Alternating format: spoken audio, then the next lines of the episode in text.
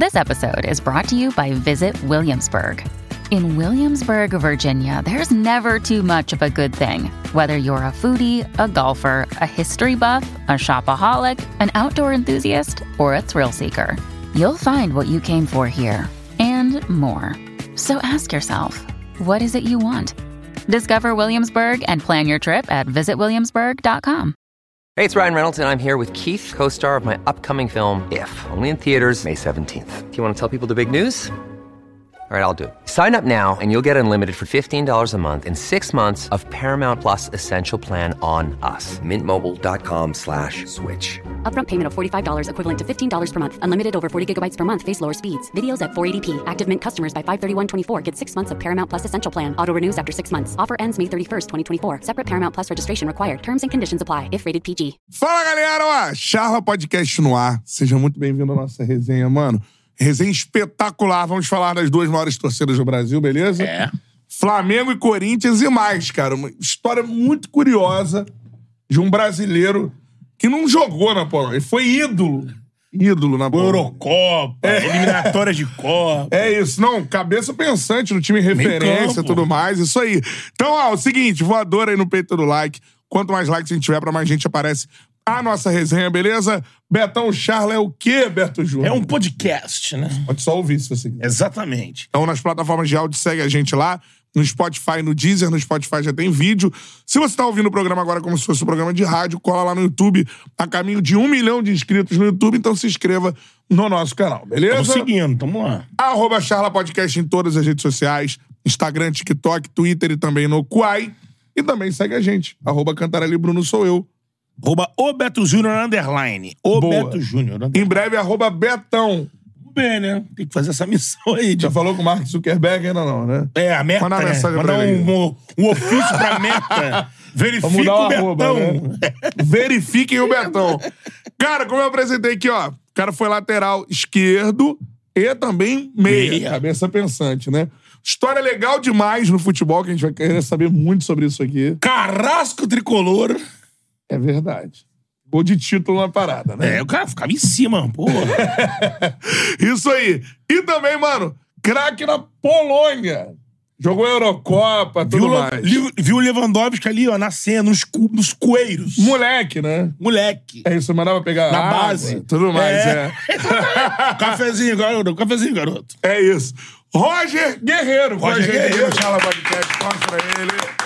Boa, Roger. Bem-vindo, irmão. muito bem-vindo ao Charla, mano. Pô, eu que agradeço o convite, acompanho muito o trabalho de vocês aí. Um prazer muito grande aí estar participando aqui diretamente do Rio de Janeiro, né? muito É isso. feliz aí com o Pô. convite. Muito obrigado. Dessa vez não é em. Varsóvia, né? No Rio. Não, não é em Varsóvia, não é em São Paulo. Estamos em Loco RJ. Isso aí, no Rio de Janeiro, pô. Muito bem-vindo. Essa é a parada. Queria saber um pouco mais da sua história, Roger. A gente já tava conversando aqui fora do bar. Tu é paulista, é isso? Paulistano, né? Mora em São capital, Paulo, Mora em São mais. Paulo, Zona Sul, capital ali, região do, do Sacomã. Mano? maneiro. Vila das. Mercedes ali, é região do Sacomã, Ipiranga. Isso. E tu começa a jogar futebol na lateral ou foi indo pra lateral? Não, fui indo pra lateral por falta de opções. Calma aí. Lateral tá mais tranquilo É, ali, sempre tem vaga. na, na minha época não tinha escolinha de futebol, né? A gente, eu vim da Várzea, jogava futebol de Várzea lá em São Paulo, nos campos de terra, não tinha grama sintética. E jogava sempre de ponta esquerda. Era o ponto esquerda, na época existia o ponto esquerdo, ponta direita, que hoje são os extremos, né? Isso. Então, naquela época já tinha os pontas. Eu lembro meu pai me levava para as peladas de final de semana, me apelidou de pinduca e ficava bêbado, grudado lá no alambrado lá. Vai pra cima, eu era o menorzinho, às vezes jogava até com adultos já. Vai pra cima que eu garanto aqui fora e tal. então, assim começou a minha vida no futebol de várzea, desde os seis anos. E aí, com 14 para 15 anos, eu fui fazer uma avaliação no São Caetano. Foi a única que eu passei, na verdade. Durante a minha trajetória, fiz algumas peneiras, alguns testes aí. Corinthians, Juventus, Nacional lá da Barra Funda, é, Palmeiras. E aí todos eu fui reprovado. A única que eu passei foi a do São Caetano. De ponta.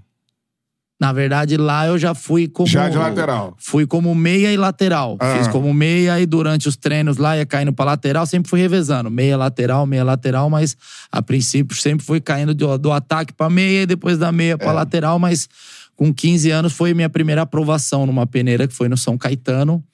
E de lá segui a carreira e consegui ficar cinco anos lá e me tornar profissional. São Caetano, pra gente que, tem, que viveu anos 90, anos 2000, né? Pra molecada, acho que a molecada não tem essa referência. A gente tem a memória é, afetiva muito grande do São Caetano sendo um time de sucesso, né, cara? Explode na João Avelange, né? Ele É, que sobe. você que foi revelado pelo São Caetano. O que aconteceu com o São Caetano, mano? Eu queria saber também, cara, porque hoje, inclusive, eu acompanho o São Caetano, tá quase caindo pra A4 do Campeonato Paulista, A tá? quatro, calma aí, deixa eu Quarta calcular. divisão do Campeonato É. Paulista, porque agora eles fizeram a A4 e a 5, ó, depois da A4 é a B, enfim. Uhum. O ano passado só tinha até a A3.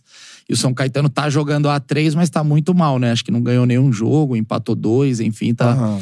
tá bem mal. Na verdade, aquela época tinha o Saul, que era o, o rapaz, um dos donos da Casa Bahia, que injetava dinheiro Prefeitura lá. também, né? A prefeitura também ajudava. Então, é, o São Caetano era bem estruturado fora de campo e que se refletiu dentro de campo. O time montou uma família lá. E eu vim da base, 17 para 18 anos, comecei a treinar com um profissional. Aí em 2001 fui efetivado no profissional, fiz parte do grupo da Que aí depois Libertadores. do sucesso no Brasileirão ali, né? Já isso, eles foram vice-campeões ali, naquele Isso. jogo contra o Vasco, tal, em 2000. Aí em 2001 É. ganharam a vaga para Libertadores. Aí foi onde eu fui efetivado no, no time de cima e Não, e só lembrar pra galera o seguinte: o, o- esse campeonato de 2000, né? Porque o São Avelange. Caetano é, é um foguete ali. foguete. Porque era um time né, menor tudo mais. Em 2000 ele tava na Série B do Campeonato Brasileiro, só que aí foram os módulos, né? E você Isso. fez lá o módulo principal, que era o da Série A, aí tinha o da Série B e tinham dois da Série C. Que era Paraná e Malucelli, J. Malucelli. J. Malucelli foi o que ganhou a junção A- dos módulos da Série C. Isso, isso aí. E alguns times da Série B iam direto para as oitavas de final do campeonato todo, deu pra entender? E o- Série A, B e C disputavam o mesmo campeonato. Uma espécie de 87. É, na Série A se classificavam muito mais times, eram 12, se eu não me engano. Um da Série C, que eram dois módulos ali, e o restante da, da Série B, né? Então são três times, é isso, É, da Série o B. Paraná veio pela B, junto com o São Caetano. São Caetano é mais um que eu vou, não São vou Caetano lembrar. acabou enfrentando o Fluminense nas oitavas. Elimina o Fluminense, elimina mais times grandes Vai aí eliminando todo mundo. chega todo na final mundo. contra o Vasco. Passou o rodo Tinha o. Ademar. Chuta-chuta da estrela. Chutava Uma de tudo que era bomba, né? lugar, É. uma bomba. Ademar, César, Adãozinho, Esquerdinha. Adãozinho. É isso Claudemir, né? Então, Claudeci, o Claudeci, Silvio Di- Luiz no gol, Dininho, já. É. Silvio Luiz, Daniel, zagueiro. Então, essa safra aí. Então, eu aprendi muito naquela época, cara. Aprendi, sofri aquele, aquelas zoeira que os caras faziam né? com os trotezinhos, vai buscar o café e pá, não Era pode, ser- novato, né? não pode sentar no ônibus, o último a sentar, o treino físico parecia um ioiô. Isso aí é- chega a ser engraçado. O Adãozinho, quase 40 anos já naquela época, era o primeiro do físico. O Adãozinho voava, né? É. Voava. E aí tinha a turma do fundão, que era os tiriça e tal. É. E aí eu, chegando, eu falei, quero mostrar serviço, né? E eu queria correr lá na frente com o Adãozinho. E aí ele, se me passar, vai apanhar.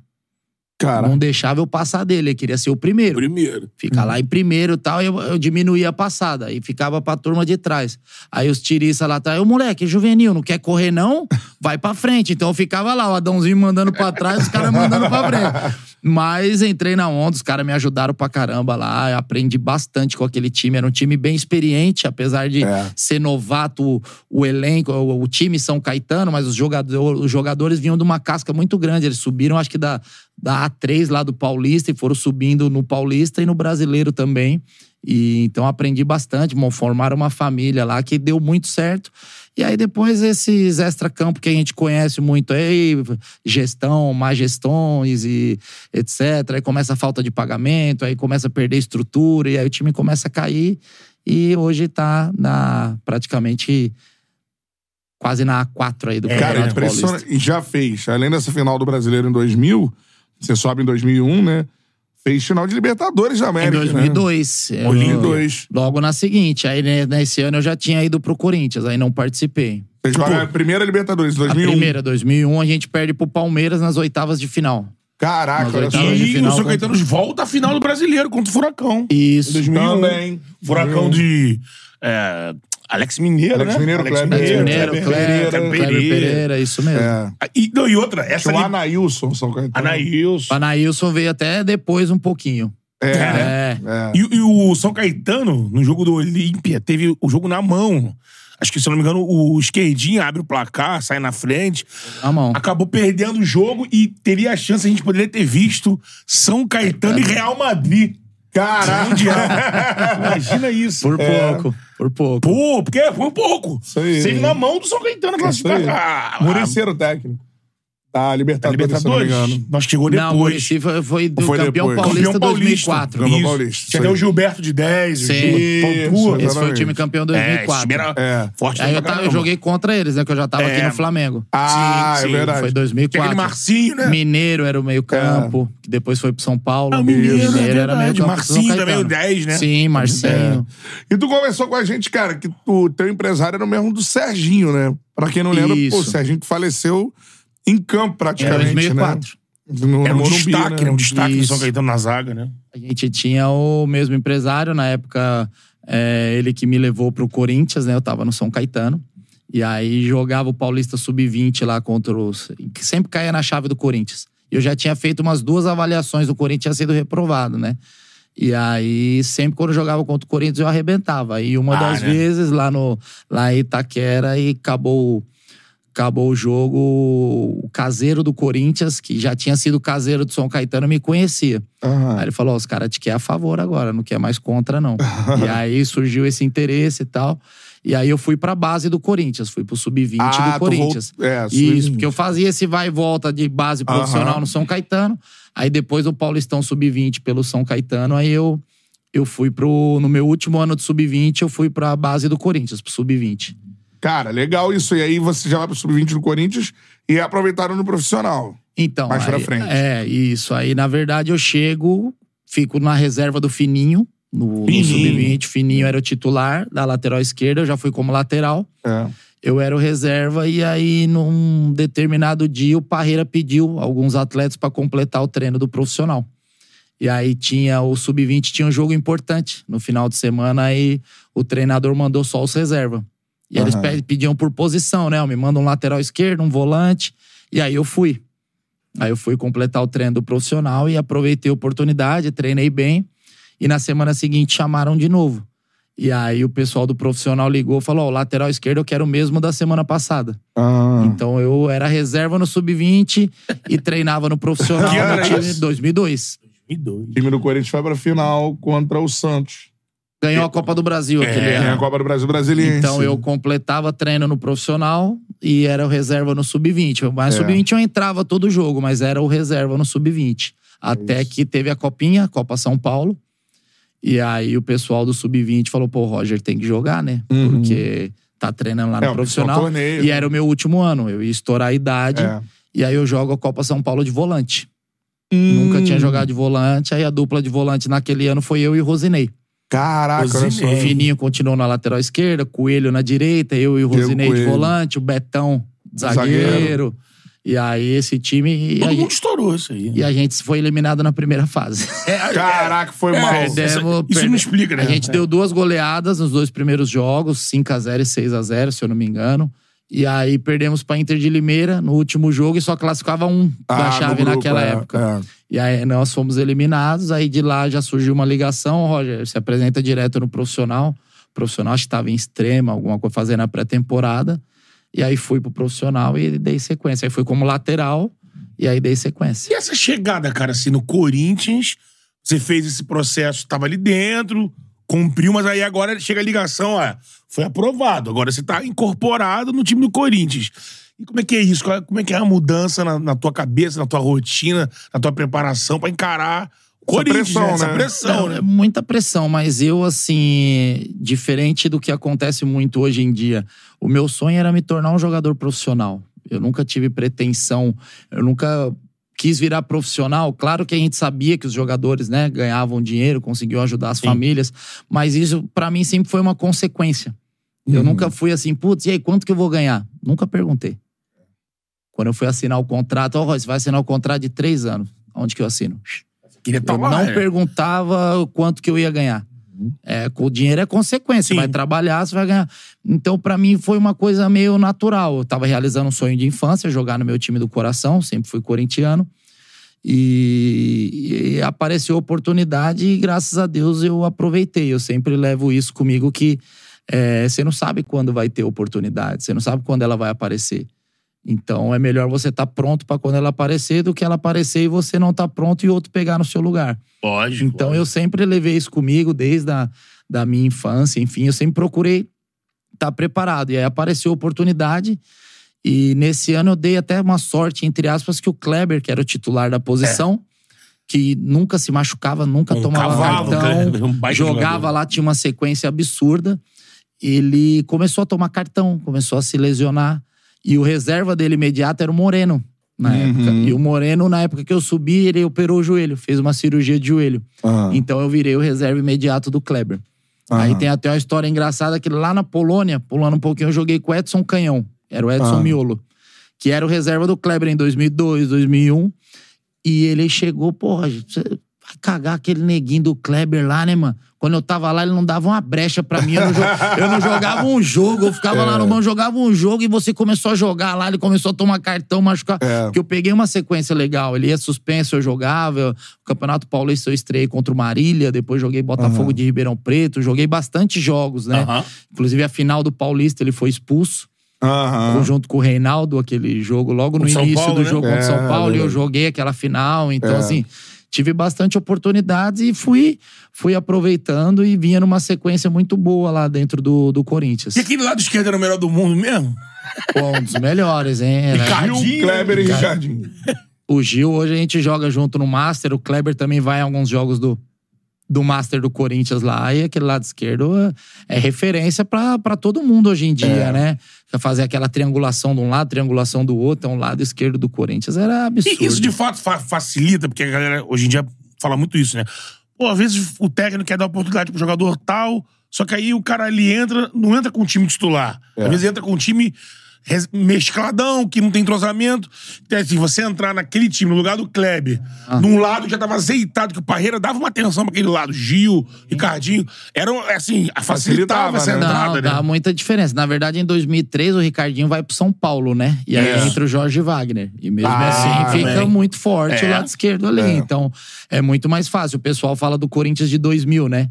Que Sim. aí falam do índio na lateral direita, né? é. né? Que era um jogador mediano para aquele elenco. Segurava né? mais a ponta. Mas ali. que entrou e desenrolou e jogou, foi. foi. embora, porque tinha uma estrutura em volta dele que abraçou Lógico. ele é. de uma forma boa. Então, comigo acabou acontecendo isso também. Então, tinha ali a zaga Anderson e Fábio Luciano. O Fábio Luciano já era o xerifão já naquela ah, época.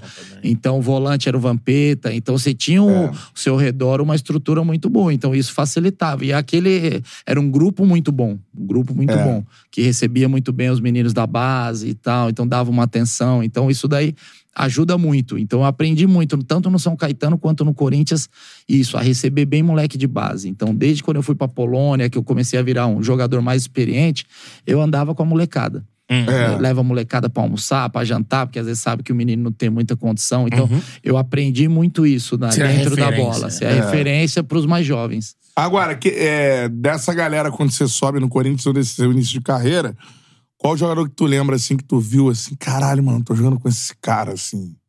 A principal referência na época era o Vampeta, né? Que tinha sido campeão do mundo em 2002, dado aquelas cambalhotas é. lá e tudo mais. né? Figura e gente fina, sensacional. Hoje tá lá também com a gente no Master lá. É. E um cara sensacional, nota 10. Então, assim, tinha essa referência. Aí o Gil já vinha numa época muito boa, apesar de ser só dois anos mais velho. É, é o centroavante o Liedson, mas a gente Pô, lembrava a referência, era muito ali o, o Vampeta, né? É, então, do, do Vampeta, assim, cara, acho que a gente tem que falar. O Vampeta é resenha, tem uma porrada de resenha se tiver pra contar pra gente. Mas ele jogava pra caceta, né, cara? Eu lembro do Vampeta fazendo dois gols contra a Argentina, por exemplo.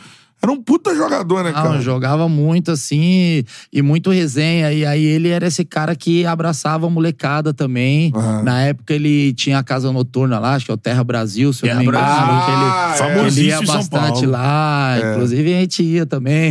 uma, uma, vez ou outra. Não, tinha que ir, né? Mo molecada, pô, é. né? Xixizinho, a gente fala, tá subindo ali e tal. O cara já penta campeão, tá maluco, né? Entendeu? Né? Mas é. assim, um cara nota, nota 10, cara. Sensacional sensacional, sensacional. Pô, maneiro demais.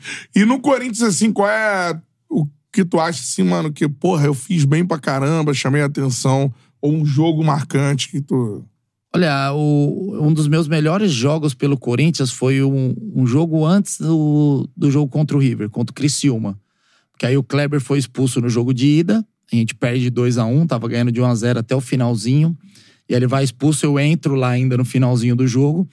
E aí, no fim de semana, a gente pega o Criciúma pelo brasileiro e o Geninho já quer me dar ritmo de jogo, porque eu ia jogar no jogo de volta. É, a decisão. E eu arrebentei com o jogo. Arrebentei. Se eu não me engano, dei o passo pro gol. Nós ganhamos acho que de 3 a 0 do Criciúma no Paquembu. No outro dia, as matérias de jornal, é, o Corinthians pode ficar tranquilo, não vai sentir falta do Kleber, porque o Roger vem numa sequência boa, tá jogando muito bem. Então, pra mim, se não foi o melhor, foi um dos melhores jogos aí que eu fiz com a camisa do Corinthians, foi no- nesse brasileiro contra o Criciúma, que foi um jogo antes do, do River Plate. Lembra aí, jogo do River Plate? O Betão tem, tem então. essa memória. Esse jogo é. Que mandou até nos bastidores aqui, né?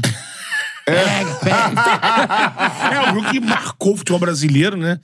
E assim, até pela pressão que a torcida do Corinthians também fez pós-eliminação. É um jogo do River Plate com o D'Alessandro de referência Grande craque. grande craque. E, e a gente sabe, e acompanhava naquela época então, mais novo, era a referência técnica e também aquele cara que desequilibrava o mental do adversário. ele- Chato, ele chato. era novo, era folgado, né? Folgado. Ele era folgado. E usava isso a favor do sim, River. sim. É o jogo do portão lá do Pacaembu? Não, esse não. foi 2006. É, porque Ah. eu tava também matutando, porque tem, É. teve outro jogo do River, que a polícia Foi foi, em heróica. 2006, foi no É, Pacaembu. Segurou o segurou, portão. é. E ali o Corinthians vinha numa batida muito... A gente já lembrou aqui, 2002 foi um ano muito importante pro Corinthians, de vice-brasileiro, mas campeão na Copa do Brasil, campeão É. paulista, com Parreira. Em 2013, o Corinthians tinha muita expectativa pra essa Libertadores. E ainda não era o Corinthians campeão. Não tinha o título. Vivia aquela coisa de não Sim. ter o título, de Uma não ter o título. absurda. É. Já tem o Mundial, mas não tem a Libertadores e tudo mais. E vai pro esse jogo, como você mesmo lembrou agora. Saiu vencendo na Argentina, levou a virada. E aí você vai pro jogo geninho de técnico. É, E aí o que que acontece? é. Tem um lance que marca muito o Roger, que o microfone da, da televisão capta o geninho na beira do campo, o Roger marcando da Alessandro e o geninho solta o pega-pega do futebol. Que é pra diminuir o espaço. É, exatamente. né? Só que, amigo. Pode ser pra dar uma pancada? Também. A Mas- esquerda não, a bola mas- sabe que é pra dar aquele abafo. Mas não dei pancada, isso que foi o pior. É, você dá um bote e meio que. Na, ver- na verdade, Conta a assim, história pra gente. vamos lá. É, eu vinha fazendo um jogo muito bom, vinha sendo, vinha sendo um dos meus melhores jogos, atacando, quase fiz um, um gol que eu cruzei na área, o cara foi tirar, quase fez gol contra, então vinha muito bem. E nesse lance específico, eu vou diminuir o, o espaço do D'Alessandro, ele, ele tava de costa, então provavelmente ele ia jogar a bola pra trás. E a explicação, eu falo pra todo mundo, a explicação que eu dou, que é a minha verdade, dificilmente alguém vai acreditar, mas é o que aconteceu. É, quando eu escuto aquele, o pega-pega, sabe aquele martelinho que bate no joelho e você vai com o reflexo aqui? É. Porque se você olhar o lance, eu dou um totozinho no tornozelo dele. Não é, não é pra machucar nem nada. Só que a bola já tinha saído do pé dele, então fica marcado como uma falta fora do lance de jogo. É, mais forte, E ele aí, cai. ele, e aí ele pula, cai, chora, rola pra um lado, rola pro outro, e aí o juiz vem e me dá o vermelho direto. Aham. Então não tinha nem amarelo. Se muita gente, eu escuto de 99% das pessoas, que se naquela época tivesse o VAR, eu não teria sido expulso. É. Eles iam chamar pra revisão, provavelmente iam dar o cartão Para amarelo. voltar né? ao amarelo. E aí eu fui expulso. E aí o Geninho vem no meu ouvido e já fala: leva, com, leva um com você. Se vira. Leva alguém com você. Porque deu um bololô todo lá. Geninho é E eu né? não lembro, né? não lembro o jogador que foi. Eu lembro da situação, mas não lembro o jogador que foi. Eu não sei que se veio foi. na o- sua cabeça? Não que sei se foi o cara. não sei se foi o Cudê, O dele tinha, jogava nesse time. jogava É. nesse time. Provocava uma barbaridade. O cabelinho plateado, era o centroavante. Então, assim, eu não lembro com quem foi o lance, mas quando ele fala leva um com você, o primeiro que vem na minha frente, eu já dou um pescoção no cara. E aí eu falo, ele vai revidar e vai ser expulso também.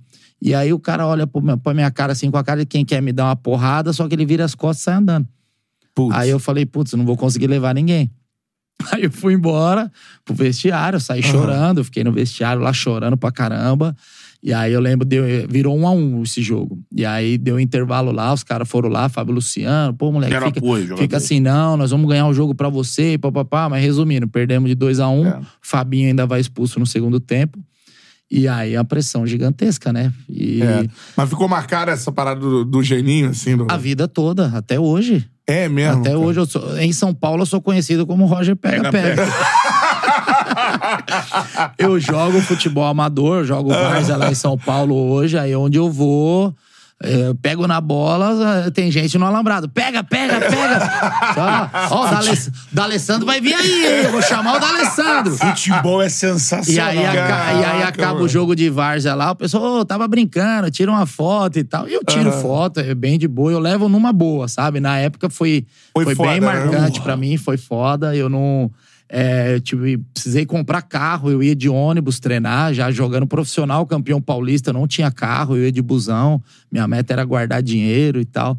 E porque eu morava lá em São Paulo, eu não via necessidade de comprar carro. Os caras me obrigaram a comprar um carro, porque se a Gaviões me pegasse na rua, a torcida Pô, é, do andando, Corinthians né, de dentro, dentro busão. do busão, do metrô, aí eu tive que comprar um carro financiado, trancar no G5, no Isso Filme, aprender Caraca, a dirigir na mano. marra. Os caras queriam te pegar. É, pô, fiquei dois- uns dois meses, eu só ia do treino pra casa, de casa pro treino. Ó, aqui, ó. o Matheus passou os times aqui. Ah. É bom porque o jogo só tinha.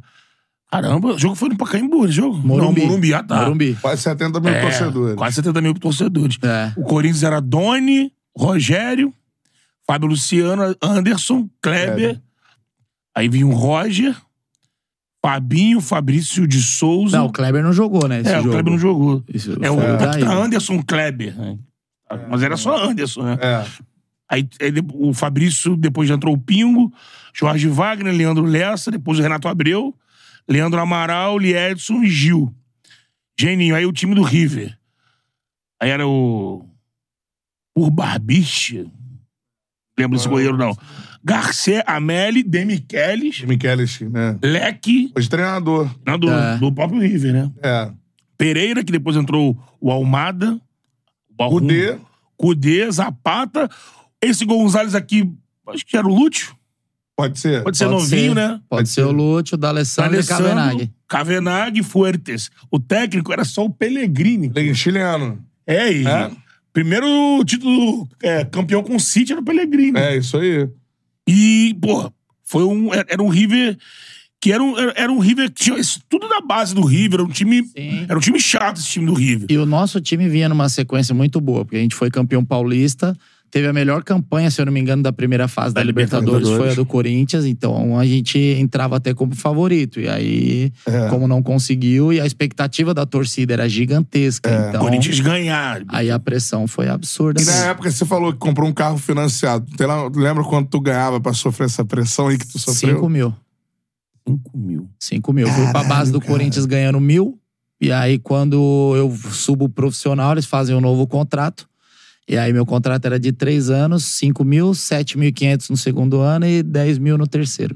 Pra viver essa pressão aí Pra de viver essa pressão. ter que financiar um carro pra, pra não, não É, apanhar. E aí, depois de duas semanas, acho que uma, na semana seguinte, a- os chefes da Gaviões foram lá no Parque São Jorge fazer reunião, me viram, me xingaram pra caramba lá, mas me deram uma Caraca, segunda mano. chance. Eu não esqueço nunca. Os caras foram lá, eu dei de frente com os caras. É mesmo, tem que É, lá no trocar. Parque São Jorge. Aí eu, eu tava indo pro carro, tava indo pro carro já, e os caras vieram pra reunião, que aí faziam com os mais experientes, Vampeta, Rogério, Fábio Luciano. E aí, de frente a frente com os caras, os caras me pararam. Falei, é, moleque, fudeu a gente, hein? Caraca. Não passava uma agulha. Pô, puta, tô uma não passava Gaviões, nem, tá maluco. passava nem um Wi-Fi. filho. Você jantado aqui no trabalho, mano. Então, aí, aí falou, mas é o seguinte, o papo já foi dado, você vê da base aí, tem qualidade, vai ter mais uma chance. Mas se der mais uma ramelada, já era, fi. Bem assim. E agora sai andando sem olhar pra trás. e aí eu fui pro carro, não esqueço nunca, no estacionamento do Parque São Jorge. Caraca. Aí fui, entrei no carro, saí vazado. E aí foi treta. Aí, porque assim, foi a diretoria da Gaviões ali, torcida, beleza. Aham. Mas na rua você sempre, às vezes, dava de frente com um com o outro. É. E sempre essa resenha. Fudeu o Corinthians, tipo, caiu tudo em cima de mim. É, então. Mano. Depois do jogo, não tinha. Tinha um assessor de imprensa Uhum. lá, mas assim, cara me jogou na cova dos leões. Eu É, nunca vi tanto repórter na sala de imprensa do Morumbi lá. Pra tu falar. falou, os caras querem falar com você, entra lá. Eu entrei sentado lá explicando tudo, tentando, Cara, tentando me loucura, virar. mano. o Hoje, hoje tem a blindagem. É, hoje em dia É. os caras não iam me botar pra dar entrevista nem ferrando. Não. Mas Teve algum papo do Geninho contigo depois, ou naquele momento, Eu, no dia eu vou seguinte? ser bem sincero que, que eu não me recordo, assim, de um papo no particular, assim. Na verdade, automaticamente foram me fritando dentro do Corinthians. Essa é, a É. verdade. É porque você acaba ficando afastado, né? É, porque na verdade, assim, aí eu comecei a perder oportunidades. Aí, o- quando o Kleber, no segundo semestre, o Kleber vai vendido, acho que pro Basel da Suíça. Uhum. E aí eles já subiram fininho, aí usavam outros na lateral. E aí eu, eu fiquei meio que escanteado. Depois daquele Por jogo. causa desse negócio. É, depois daquele jogo eu joguei, se eu não me engano, três jogos do brasileiro, se foi muito. E aí eu fazia fundamento atrás do gol, pô. Caralho, tipo, nunca me mano. falaram, ó, você tá afastado. Não. Só que durante o treino lá, montava os dois times pro coleta, o Roger não tá no coleta, vai fazer fundamento lá atrás do gol. Os caras te culparam mesmo. assim. Praticamente. Praticamente. E aí eu ficava muito lá. Eu cito sempre o nome dele, que é o Ricardo Rosa, que hoje é o personal Aham. do Neymar. Que ele era auxiliar do Moraci Santana na preparação Sim. física e ele que ficava comigo atrás do gol lá, fazendo fundamento tal. E é, trabalhando lá do psicológico. Pô, não desiste, pô, você vai conseguir dar a volta por cima e papapá, papapá. E aí essa foi foi assim o meu, entre aspas, término daquele ano dentro do Corinthians. Tipo, praticamente afastado, Aham. fazendo fundamento atrás do gol, Ganharam Aí, inclu- 5 mil reais. ganhando 5 mil reais. E aí, inclusive, Mano, aí é um, é do- o um né? dos jogos que eu joguei no brasileiro, aquele foi contra o São Paulo, que o Júnior, capacete, Aham. tava lá e me botou pra jogar. Ah, É, ele né? foi técnico ali, Naquela acho que três situação. jogos, né? Dois, São Caetano Dois. e São Paulo, perdeu os dois e aí saiu fora. Júnior de técnico e o Riva, né? De, de, de, É, de diretor. Rivelino, aí tinha André Sanches, toda a cúpula lá do Corinthians lá. Mas aí eu falo que hoje, depois você vai entender as coisas. Eu acho que Deus colocou o Júnior lá pra me ver. Porque ele participa da tua ida pro Flamengo? Ele que me trouxe pro Flamengo. Ele que pediu pra eu vir pro Flamengo. É porque em Um 2004... lateral esquerdo dos maiores da história. Do... Então, mas ele me viu em 10 dias, cara. Em um treino, acho, dois coletivos e tal. E me botou pra jogar. E aí nós perdemos pro São Paulo, acho que 2 a 1 um, Perdeu pro São Caetano. E aí ele foi, saiu fora, foi demitido, mandando embora, enfim. E aí no final do ano ele faz a ligação falando que quer me dar uma oportunidade no Flamengo. Então, E aí a parada é a seguinte: você sai de um turbilhão gigantesco, torcida de massa, pressão total, Um outro e milhão. vai de novo. Porque o Flamengo vivia numa, também numa situação de É, na reformulação. época não era esse Flamengo de Márcio hoje. né? Braga tinha reassumido o Flamengo e nesse meio do caminho, o que que acontece? O Corinthians queria me emprestar pra clubes menores, do interior, né? Aham. Afastado lá, clubes menores. E eu não queria ir. Não queria ir. Eu falava assim. Sabia pro- do seu potencial, né? Falava pro meu empresário, falei, vou ficar treinando três anos atrás do gol lá. Quando acabar o contrato, eu vou embora. Se É. eles quiserem, eles me mandam embora. Então, eles não queriam me mandar embora. E, e aí eu falava que não ia pros pequenos. E aí, quando surgiu o Flamengo, é, a princípio eles não queriam deixar eu ir. Ah, você não foi pros pequenos, você não vai pro Flamengo também. Aí o André Sanches, eu encontro o André, eu tava com meu empresário, meu empresário na época era o empresário, eu já tinha assinado com o Rosinei. O Corinthians é campeão da Copinha em 2004. E aí, num jogo da Copinha em 2004, encontra lá o Andrés. E aí, o Andrés que me libera pra ir pro Flamengo. Ah, o Flamengo quer, não sei o que. Não, eu libero. Pode ir, pode ir pro Flamengo que eu dou um jeito. Uhum. Aí eu fui pro Flamengo, aí consegui vir pro Flamengo. que era naquele esquema que o Flamengo criou, o Fla Futebol. E aí o Júnior ele era meio que um gerente executivo, é né? Isso. O Márcio E- Braga, o o presidente. Presidente. Aí era o time que tinha o Zinho, né? Sim, Subiu o Ibson da base. Isso. E monta um time do Flamengo com o Abel de técnico. Felipe, Júlio Felipe, César, o o A gente chega à final da. O time ganha o Carioca, chega à final da Copa do Brasil, Copa né? do Com o Brasil Santo o Santo André. André. Isso, isso mesmo. Ganhamos a Guarabara e o Guanabara. Carioca. E era um time que o Flamengo montou ali, tinha aquela mesma situação. Tinha falta de grana, pouco dinheiro, tô montando um time aqui, com o que dá.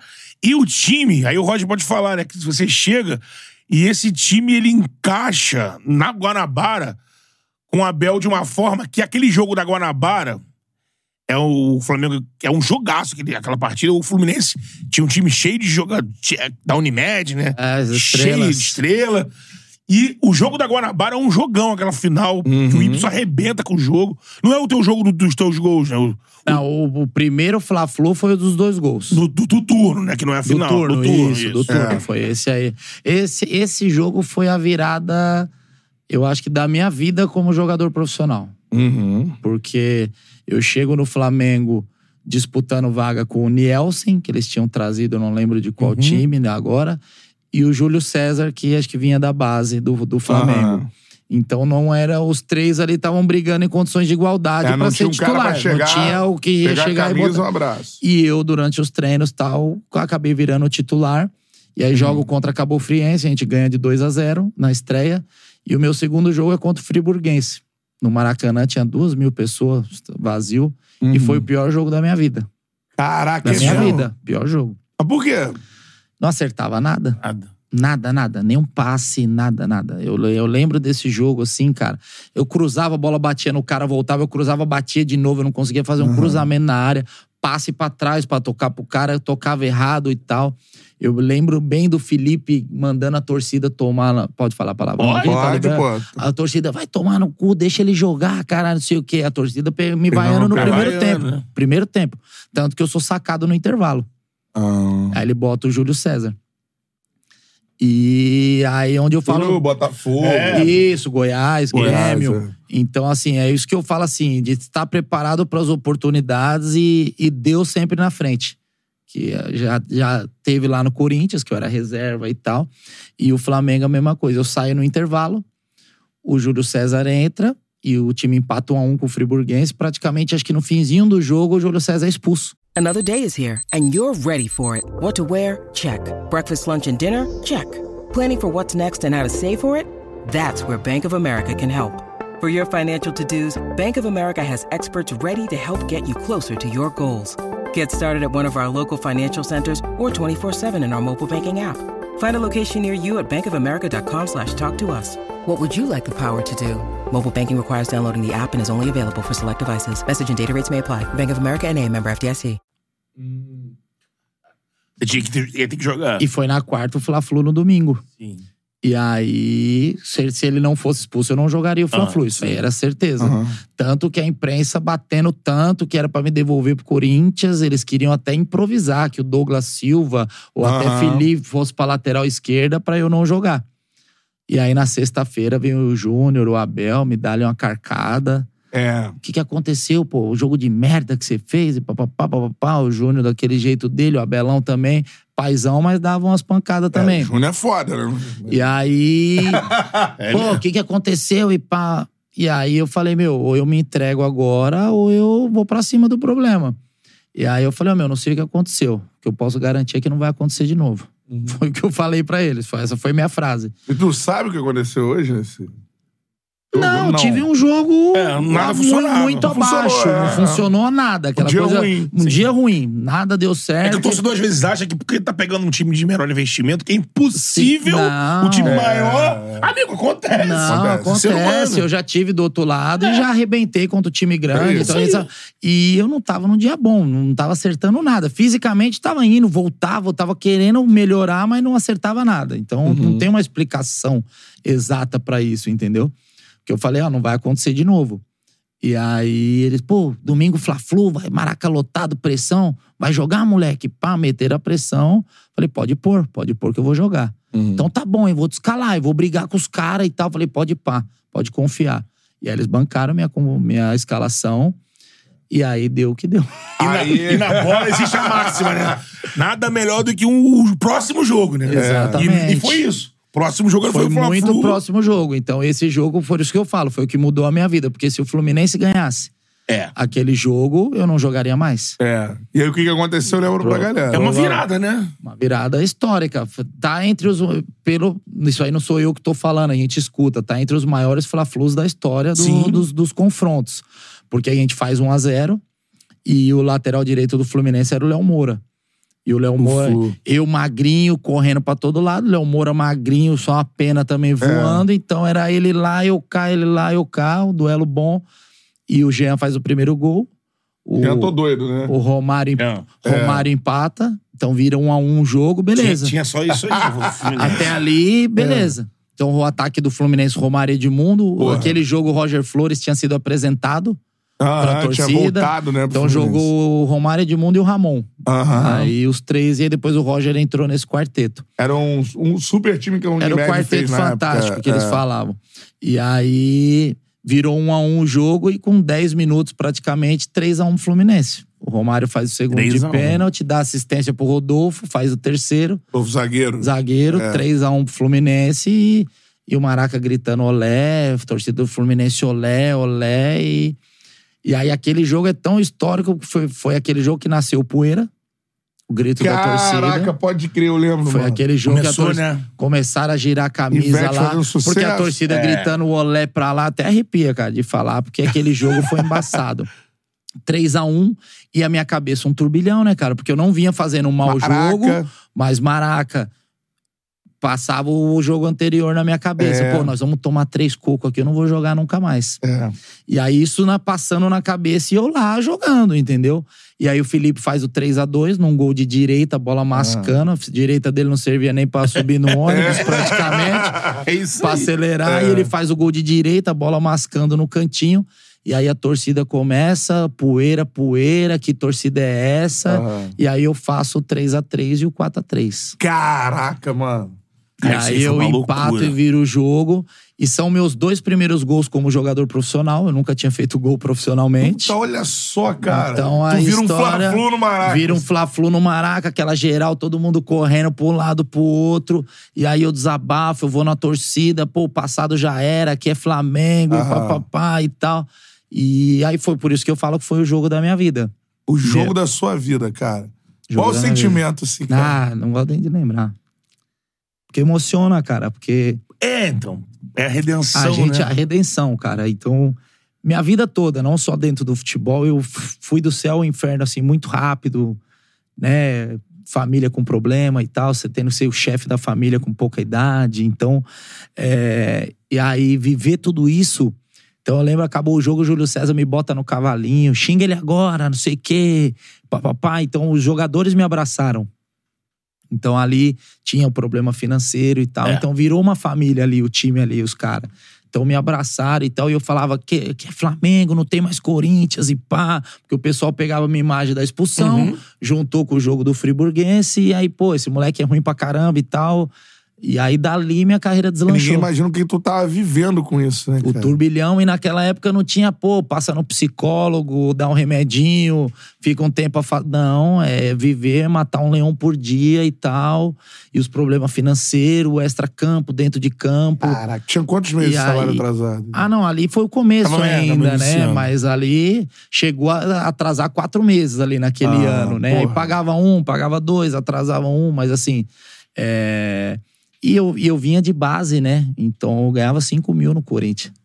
Então não era Tinha aquele feito ca- a vida. não era aquele jogador rico que tinha feito a vida e tava lá não, eu tava buscando, era um leão por dia e tal, e jogar com Júlio César, Felipezinho, tetracampeão, Júnior Baiano. É. Então, pô, era uma mescla, Responsa. uma responsa e aí faço os dois gols ali, e é por isso que eu falo, aquele é o jogo da minha vida. E, e, e assim, Caraca, tu tava. Tu acabou de até se emocionar lembrando, né? Porque o jogador Muito vive. foda isso. O jogador né? vive essa gangorra, né? É. Da confiança. Então você vai bem no jogo, pô, te dá confiança. Você teve, como no jogo anterior, você foi mal, fica aquela dúvida, caramba. Então, assim, o jogador depende E ele disso. tava num momento de provação na De carreira, provação. né?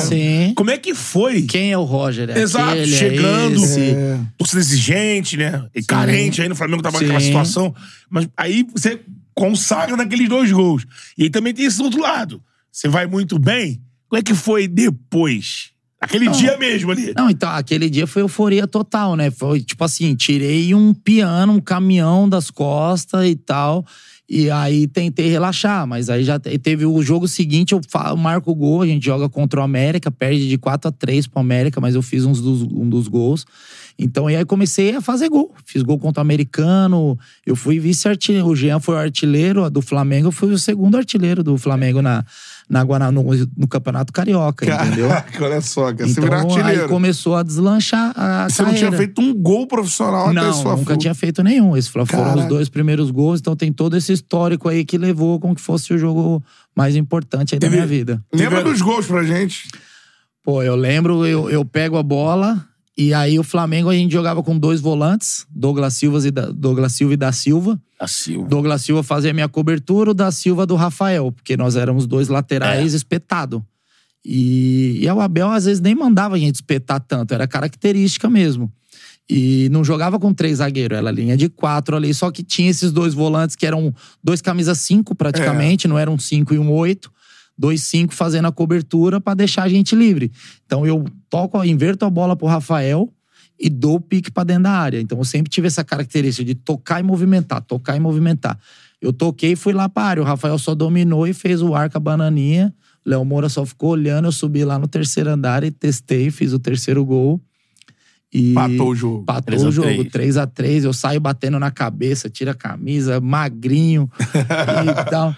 E aí, cinco minutos depois, eu faço o quarto gol. Toco pro Felipe, aí dou dois gatos ali pra ameaçar na- se o zagueiro vai ou não vai. Aí na terceira, o Felipe joga, eu vou e chuto cruzado no ângulo. E foram dois golaços, assim. É, não esse- foi esse aí eu lembro- gol, Não foi gol simplesinho, assim, cara. Foi uma testada de cabeça, aquele queixo no peito da, da maravilha. E aí o quarto gol, chuto no ângulo e tal. E aí o Maraca explode. e aí 4x3, mano. Jogando, Deve ser um sentimento assim, que jogando a gente contra- não vai nem chegar próximo de. jogando contra Romário, Edmundo, Porra, tá cara. maluco. e pelo Flamengo. Então, tudo, tudo que envolveu aquele jogo, cara, assim, não tem explicação. Emociona, arrepia. Porque imagina, você ter quase 20 anos de carreira profissional. É o jogo que marcou minha vida, cara. É o seu jogo da carreira. Você falou o É jogo o da meu sua jogo. vida. Tu pode falar assim que tu sentiu. Porque o Fla-Flu tem essa mística, né? É. O Fla-Flu tem, tem- Você vai pegar outros. Depois desse aí, outros. O da final é um Fla-Flu incrível. Tem. Você volta a marcar contra o Fluminense depois. É isso, no No brasileiro. brasileiro. O Fla-Flu sempre tem. Tu sente esse negócio da, da, da áurea diferente do jogo, assim, meio que te levando. Tem, e aí, posteriormente ao segundo jogo, é, eu lembro que a capa de jornal era Super Roger, então começava a me chamar de Rei do Fla-Flu. Até hoje, lá em São Paulo, o pessoal até na rádio, lá no, no programa que eu comento lá, o Samba Gol, eles me é o pai do Fluminense. Então, o pessoal lá em São Paulo fala que eu sou o pai do Fluminense. Aqui eu era conhecido como o rei do Fla-Flu, justamente por isso. Eu fiz esses Sim. dois gols, fiz o da final e no Campeonato Brasileiro a gente perdeu de 2 a 1 um, e eu que fiz o gol. Então, todo jogo praticamente fazendo gol nos caras. Cara, que doideira isso, cara. Então, tem essa mística aí do clássico. o fato que eu contei em off tinha aqui muito que isso, né? Carrasco. Carrasco, era o Carrasco do Fluminense. E eu quase fui pro Fluminense, né? Quase foi antes do Antes, Flamengo. antes do Flamengo. Olha, ainda teve isso ainda. É. Mas quando você tava ainda no Corinthians ou no São Caetano? Eu tava no Corinthians, já Corinthians. encostado no Corinthians, Aham. e meu empresário quis me levar de contrapeso. O Fluminense queria contratar o Serginho, falecido Serginho. Ah, o zagueiro. E aí eu entrei na negociação lá, o meu empresário falou: ó, vai o Serginho, mas leva o Roger junto aí. tira, tira esse cara encostado do Corinthians. Foi mais ou menos isso. Aham. E aí os caras, no- a princípio, aceitaram. Mas aí, como melou a negociação com o Serginho, aí meu empresário tentou me empurrar, os caras não quiseram. Caramba, Os mano. caras- E sempre também tem isso no futebol. Porque também. falou, ó, só vem se vai se vir o Serginho. Como Sim. o Serginho não veio, eu não quero o Roger. Jogador que foi negado, vai jogar e aí contra. foi, foi é. bem isso que aconteceu. Inconscientemente, porque eu nem lembrava do Fluminense na época que eu tava lá dentro No do gol ali, Flamengo. né? Na hora do gol. Mas aí foi o que aconteceu. E você que contou aqui que lá naquela situação do Corinthians, teve que comprar um carro, acelerar o teu projeto pra poder. Porque não tava dando pra andar na rua por causa da torcida. Quando chegou no Flamengo, nesse jogo que você teve, problema. Depois desse Fla-Flu, e de ir bem no Fla-Flu, como é que era andar pelo Rio nos Aí, lugares? aí É. andava com vida aberta. no Corinthians era vidro fechado no G5 É. e tal. Fui parado até uma blitz uma vez lá, fizeram tirar um insufilme na hora lá. E Teve depois tive que colocar de isso. novo. Tinha esse negócio, não podia botar não o podia. G5. Aí no Mengão podia andar com vida abaixado, né? Eu vi você falando que não pagava mais conta em restaurante. Ah, mas aqui era assim, pô. Era assim, ia comer as pizzas aí na, ali na Avenida das Américas, ali, Sim. nas pizzarias, Aham. churrascaria. Na hora de pedir a conta, não, Rocha, tá louco, pai? Ô, rei do Fla-Flu, pô. rei do Fla-Flu vai pagar? Não vai? Foi assim, foi assim mesmo, cara, bem, bem legal. Então comecei a ter um reconhecimento porque, assim, o meu desempenho foi melhorando a cada jogo. E, consequentemente, aí foram saindo os gols, passe pra gol. Então, assim, isso marca muito. Né? Então, eu fui o lateral artilheiro praticamente daquele ano, né? Fiz 12 gols na temporada. Cara, e tu viu, eu acho que tu viu de perto magia acontecer, assim. Ah, é? No Flamengo. raiz, você já falou do Felipe algumas vezes aqui, né? O que o Felipe fez nesse Flamengo de camisa 10, cara? Esse estadual de 2004 aí. A gente comparava muito o Felipe ao Garrincha, Garrincha, né? ele, Armando ele era, ele era chamado de Garrincha da Gávea. Cara, mano. Então, e- e assim. E tu é, viu magia mesmo, assim? Tipo, era um, era um negócio... Que é isso? O Cara, é sensacional. Eu brinco hoje, eu falo pros meus moleques na escolinha, ó, dá o chochomere. O que, que é dar o chochomere? É você ir pra cima, pá. E foi em 2004 que eu peguei isso aí com ele. Era o chochomere dele pra esquerda lá, que ninguém pegava. Aí quando achava Todo que ia pra esquerda, ele puxava pra direita. É. Então, assim... E, e ele o que- Maracanã parava, né, cara? Quando ele parava a bola assim, todo parava. mundo... Então, tinha vários lances, assim, que você pegar. É, tem um específico que é do Botafogo. Ele para na frente, eu não, não lembro os jogadores que estavam ali marcando. Mas o cara do Botafogo chama o outro assim, ó. Tipo, vem me ajudar, que sozinho eu não vou dar conta, não. Os caras paravam em dois, Caralho. três pra marcar ele. E os três não davam bote. Ficava, É. tinha, ele ficava Tava 10 um- segundos parado lá e dava uma mexidinha na perna só pra ver se o cara ia balançar. Ele ficava parado lá. Então, e ele quebrou uma mística muito grande, porque quando eu fui pro Flamengo, o pessoal que tem a, a imagem de fora, né? Falar, ah, o Cristiano Ronaldo é uma mala, não sei o que é uma mala. E falaram isso do Felipe pra mim. Pô, o cara é uma mala lá, cuidado com o 10 lá. Ele foi o primeiro cara que me deu a mão quando acabou o treino lá. Eu lembro quando eu assinei na Gávea, o Júnior me levou lá pro CFZ, que treinava lá. Sim. Dei a mão pro Zico, fiquei sem lavar a mão praticamente. O, Zico, o ídolo tava lá, me cumprimentou, boa sorte e tal. E o, o Flamengo tava treinando. Quando acabou o treino e tal, o primeiro cara que vem me dar a mão, pô, prazer, Roger, Felipe aqui, qualquer coisa que precisar, pode falar comigo. Que lá ali me desmanchou, né, mano? Então, e aí a gente fez aquele entrosamento pelo lado esquerdo ali e tal, dava a bola no pé dele e falava, ó, se precisar de mim eu tô aqui, mas eu sei que você vai dar conta. Pô. E aí ele Cara, que me que dá maneiro. o passe lá pro gol, enfim. Então, e a gente criou uma amizade bem legal. O cara super gente fina, mandou vídeo pra, pra o pessoal da minha escolinha lá. É. Tem vídeo dele no, meu, no Instagram, mandando um abraço pro pessoal da minha escolinha. Então, um cara sensacional gente, é. dentro e fora de campo. Então, é aquele camisa 10 mesmo, aquele lateral esquerdo que jogava de terno, né? No Vasco era lateral esquerdo, no Flamengo 10. Mas assim, e dentro e fora de campo. Fora de campo ele brigava pelos, pelos jogadores, Sim, era um um dos líder, né? capitães lá, era um líder. É. Então, meu, sensacional. Sou muito fã, sou fã de carteirinha do Felipe. Eu digo que é um. Tá no top 3 que eu joguei junto. É, né? Joguei junto, conta, ele tá em top 3 com certeza, né? A gente vai falar mais pra Olha que tu jogou Eurocopa, a gente vai falar. É, vai e- falar aí, mas ele é top 3 com certeza. Cara, e é assim, eu acho que a molecada nunca vai ter essa. Porque hoje um jogador assim, cada vez mais de drible. O Felipe Pará, é isso que o Roger falou, cara. Eu- é- essa Quem cena. para? E para? desse Felipe do 10 do Flamengo, ele fazia muita coisa no Vasco, muito legal. Ele é referência do Neymar pra drible. Neymar, há um tempo atrás, Sim, aí, Neymar ficou eu isso. falou. Que era aquela coisa de parar e dar arrancada. Cara, ele parava e o Maracanã, essa época do Flamengo específico, o Maracanã parava. É. Era incrível. Eu como ia pros Roger. jogos, eu ia pros Não, e, jogos. a- e assim, e eu hoje, como professor de escolinha de futebol, a gente ensina a não parar. Você driblar em movimento, Movimento. porque aí você tem mais chance de parar. Porque quando você para a bola, você dá margem pro cara dar o bote e tirar a bola. E ele queria isso. Eu, eu não, não vi ninguém fazer isso. É. Outros caras. Não, não- o Garrincha parava a bola, passava o pé em cima da bola. Ele ficava ali 10 segundos e pá. E o cara não dava o bote. É. O cara tinha medo de Medo. dar o bote nele. Caraca. Então, assim, é o único que eu vi fazer isso. É Garrincha verdade. a gente viu por vídeo e tal. Mas se você procurar em times, não tinha ninguém que fazia isso. Não tem. Ninguém que dribla com a bola parada. A gente fala sempre bola rolando e papapá. Bola parada não tem Ele ninguém. confiava muito na explosão dele, naquela arrancada. Ele lembrou de alguns lances É a tomada ano. de decisão. É. o toquezinho que ele dá antes, o cara erra o bote, aí já era. pô. E o pior, e o que ele fazia ainda, ele fazia isso, ele não dava sequência, ele parava de novo, ele É. esperava. ele esperava o cara, pô. Ele esperava o cara. É impressionante. Assim, eu- E eu- aí a magia Era tá tipo nisso. assim, irmão, vem tomar a bola. Vem, Eu vou Vem, de, vem de novo. É, É. é o famoso X1 hoje, que os caras fazem É, só que sem X1. gol. Isso aí. É o X1, É, então, no pra mim, drible. ele foi o precursor do X1. E a torcida criou nessa época o I. Fudeu, o Felipe apareceu. Isso aí, isso aí. Era, era o Maracanã inteiro. É, e a ele balançava pra lá e pra cá, A esperando. galera ia esperando ver isso. O Felipe pegar a bola e começava. Todo mundo só descia da arquibancada, ficava todo mundo naquela expectativa. Cara, isso, isso, é- Isso é surreal. não existe mais, né? Nem, Pô. nem vai, eu acho. Ele transformou o estadual. Foi um, um acontecimento. Ele conseguiu ir pra.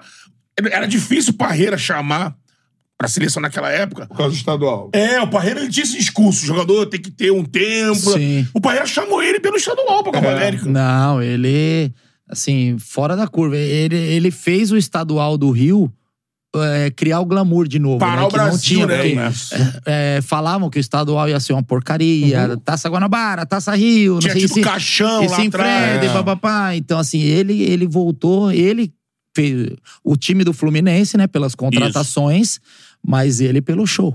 Ah, ele show, foi o que- show. A final é uma final. Molecada que não diferente. viu, pega os lances É, aí. Pega, bota lá 2004, Felipe Carioca 2004, que, que vai ver. Eu vejo até hoje, pô. Sim. É, Eu né? vejo até hoje. Na finalíssima, que ele faz com também o final do Coutinho também. É verdade. Coutinho tenta tirar a bola com falta, assim, e ele não acha ele. Não, ele, tira chama o- e para de chuta no novo. vento. Chuta o vento, exatamente. Então, assim, é fora da curva, cara. Fora da curva. E esse time de vocês, você tá falando aqui até de parte de dentro, como ele era unido, né? Tinha ainda outra referência, que era o Zinho também, né? Júnior Baiano. Júnior Baiano.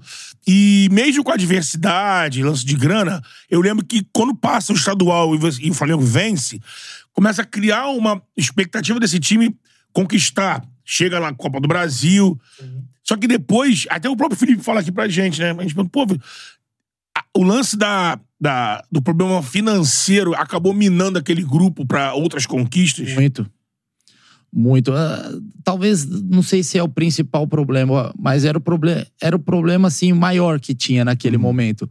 Porque a gente vinha numa sequência muito boa, campeão estadual, chegando longe na Copa do Brasil, eliminamos Vitória na semifinal. E aí cai contra o Santo André, todo mundo Favoritaço. fazendo né, favoritaço tal. E, e aí já tinha os atrasos recorrentes de salário, né? Então, eu não sei o valor que os outros ganhavam. O meu era, foi para 15 mil. Era o seu salário, É, 15 mil reais. 15. Mudou após esse, Caraca, esse momento mano. dos No Fla-Flus. Flamengo, esses não, jogos. 15 mil. Não chegou no Só pra galera ter Flamengo. uma ideia, não há um jogador hoje nem subindo. Nem sub-20. sub-20 ganha do 15 time mil. grande, é, exatamente. Então, Já era um salário mu- seu que era três faz, vezes faz o muito Corinthians. tempo, né? O 15 mil Era, hoje talvez. é, tem isso mas, também. mas mesmo assim, Mesmo assim, assim. pros padrões, já tinha jogador ganhando 200. É, tu era naquela o lateral época, esquerdo do 300 Flamengo, e pô. tal, É. era lateral titular. Enfim. E, e aí tem aquela sequência que a gente chega na final contra o Santo André e acaba perdendo a, a Copa do Brasil. Eu fiz gol na final ainda, no jogo de ida, no Parque É. Antártica. E empatamos Dois a 2 a dois. 2 Eu e o Atirson Atirson, fizemos né? gols e na volta a gente perde 2 a 0 E aí dali começou meio que a decair, né, cara? Então o Abel saiu, né, depois da, da eliminação. E aí foram Você era no vexame, né? Aí né? foram trocas de treinadores, né? Ficou o And- o Andrade era sempre o quebra-galho ali, o é. auxiliar que era efetivado. Aí o Ricardo Gomes veio, depois saiu. Se eu não me engano, o PC também ficou um tempo. Uhum. Então aí começa aquele problema, pô, problema financeiro, trocas de Pode treinador treinadores. A gente já sabe o que acontece no final. É. E aí a gente se safa na última rodada, Jogo né? lá no Raulino, né? É, vamos por partes. Primeiro da assim. final, né? Tá, vamos por partes. Como o Flamengo perdeu pro Santo André, cara? É, não tem explicação, cara. Na verdade, assim, o oba-oba entre os jogadores não tinha. Não tinha. Isso aí eu posso garantir que não tinha. Mas externamente teve muito oba-oba. Ainda mais com 2 a 2 lá, que o empate de 0 a 0 e 1 a 1 era nosso. Então, é, eles tinham que empatar em 3 a 3 ou ganhar pra ser campeão. É, e o Então- Flamengo ganhar no Maracanã ia ser. então, assim, por parte de torcida, até internamente a parte de diretoria, tinha esse, esse clima, assim, de, pô, Já ganhou. campeão da Copa do Brasil, Libertadores o ano que vem e tal. E aí o futebol é resolvido dentro de campo, né, cara? Então, infelizmente, as coisas não encaixaram, as jogadas não saíam, é, não criamos, assim, jogadas de gol pra falar, pô, o Flamengo perdeu um caminhão de gol e tal. Aham. Não, foi um jogo bem disputado. Eles fazem o- os gols, acho que da metade do segundo tempo pra frente, e aí fica difícil de reverter. Tá na metade do segundo tempo, você toma o primeiro gol, e aí ansiedade, nervosismo, acabou É. depois tomando o segundo e, e perdemos. O Zinho não, Não, joga nesse jogo, né? O Zinho acho que Putz, não, eu não joga lembro, final. Não lembro, mas se eu não me engano, não. O Zinho não eu, joga. Eu joguei, depois o Atirson entrou no meu lugar, se eu não me engano, no- na parte final do jogo também. Não, e, e é um time curioso esse do Santo André, porque assim.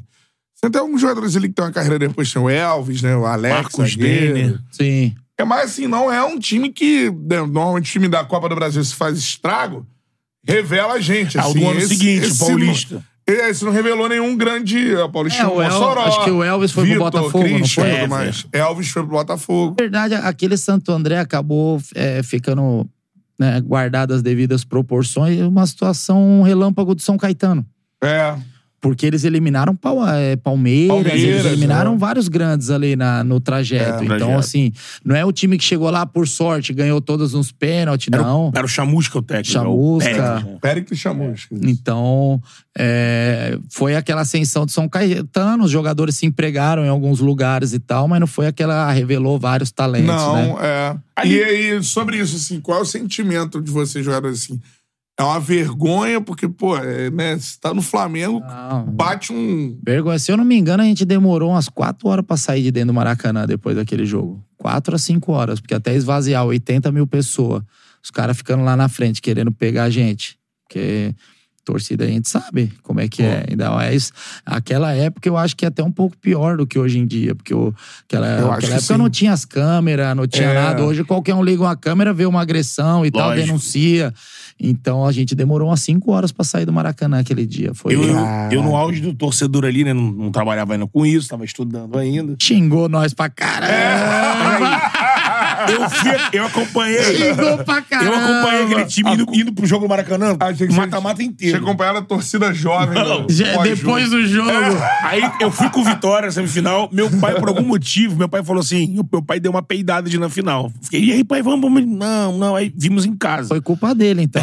É, E aí ele veio. presságio, né? Eu lembro que quando acabou, eu não tive força de xingar, cara. Eu entrei numa neura de assim, caramba, agora vai ser uma pressão fodida e esse time vai cair. Falei, Sim. não vai cair. Porque tinha um problema financeiro. Sim, sim. Agora que não ganhou, porque a Copa do Brasil era vendida como, olha, é a chance, vamos É a ganhar. chance. Tem um prêmio Pra bacana. ficar mais tranquilo no paga brasileiro e tal. Libertadores. E agora Exatamente. ferrou, vamos cair. Desesperado, chorando pra caramba. Minha mãe entrou no quadro. Para com isso, chorando, porra, chorando por causa de futebol. Eu falei, sai daqui, mano. O time vai cair agora, porra. E quase. Foi a última rodada, né?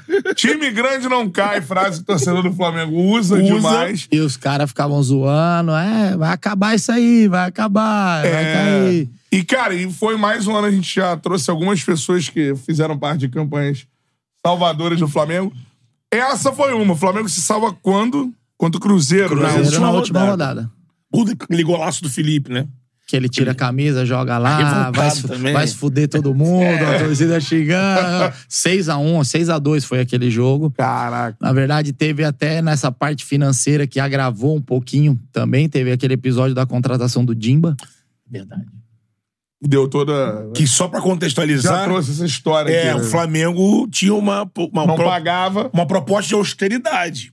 Quando criou, sei lá, aquele Flamengo Futebol, Flá Futebol, o Júnior, ele era o executivo, tinham pessoas ali Sim. e os amadores, teoricamente, não iam entrar. É. Só que tem, acontece isso, o Flamengo não ganha, Copa do Brasil, vai pro Brasileirão. O time não tá andando, não tá andando, tem que contratar alguém. Contratar. O Júnior fala, ó, a gente não tem dinheiro. Tem que pagar os meninos pra poder trazer alguém. poder trazer. Aí acontece o quê? O Márcio Braga sai de licença, não sei se médico, alguma Sim. coisa. Assume a presidência Arthur Rocha, se eu não me engano. Que era o vice dele.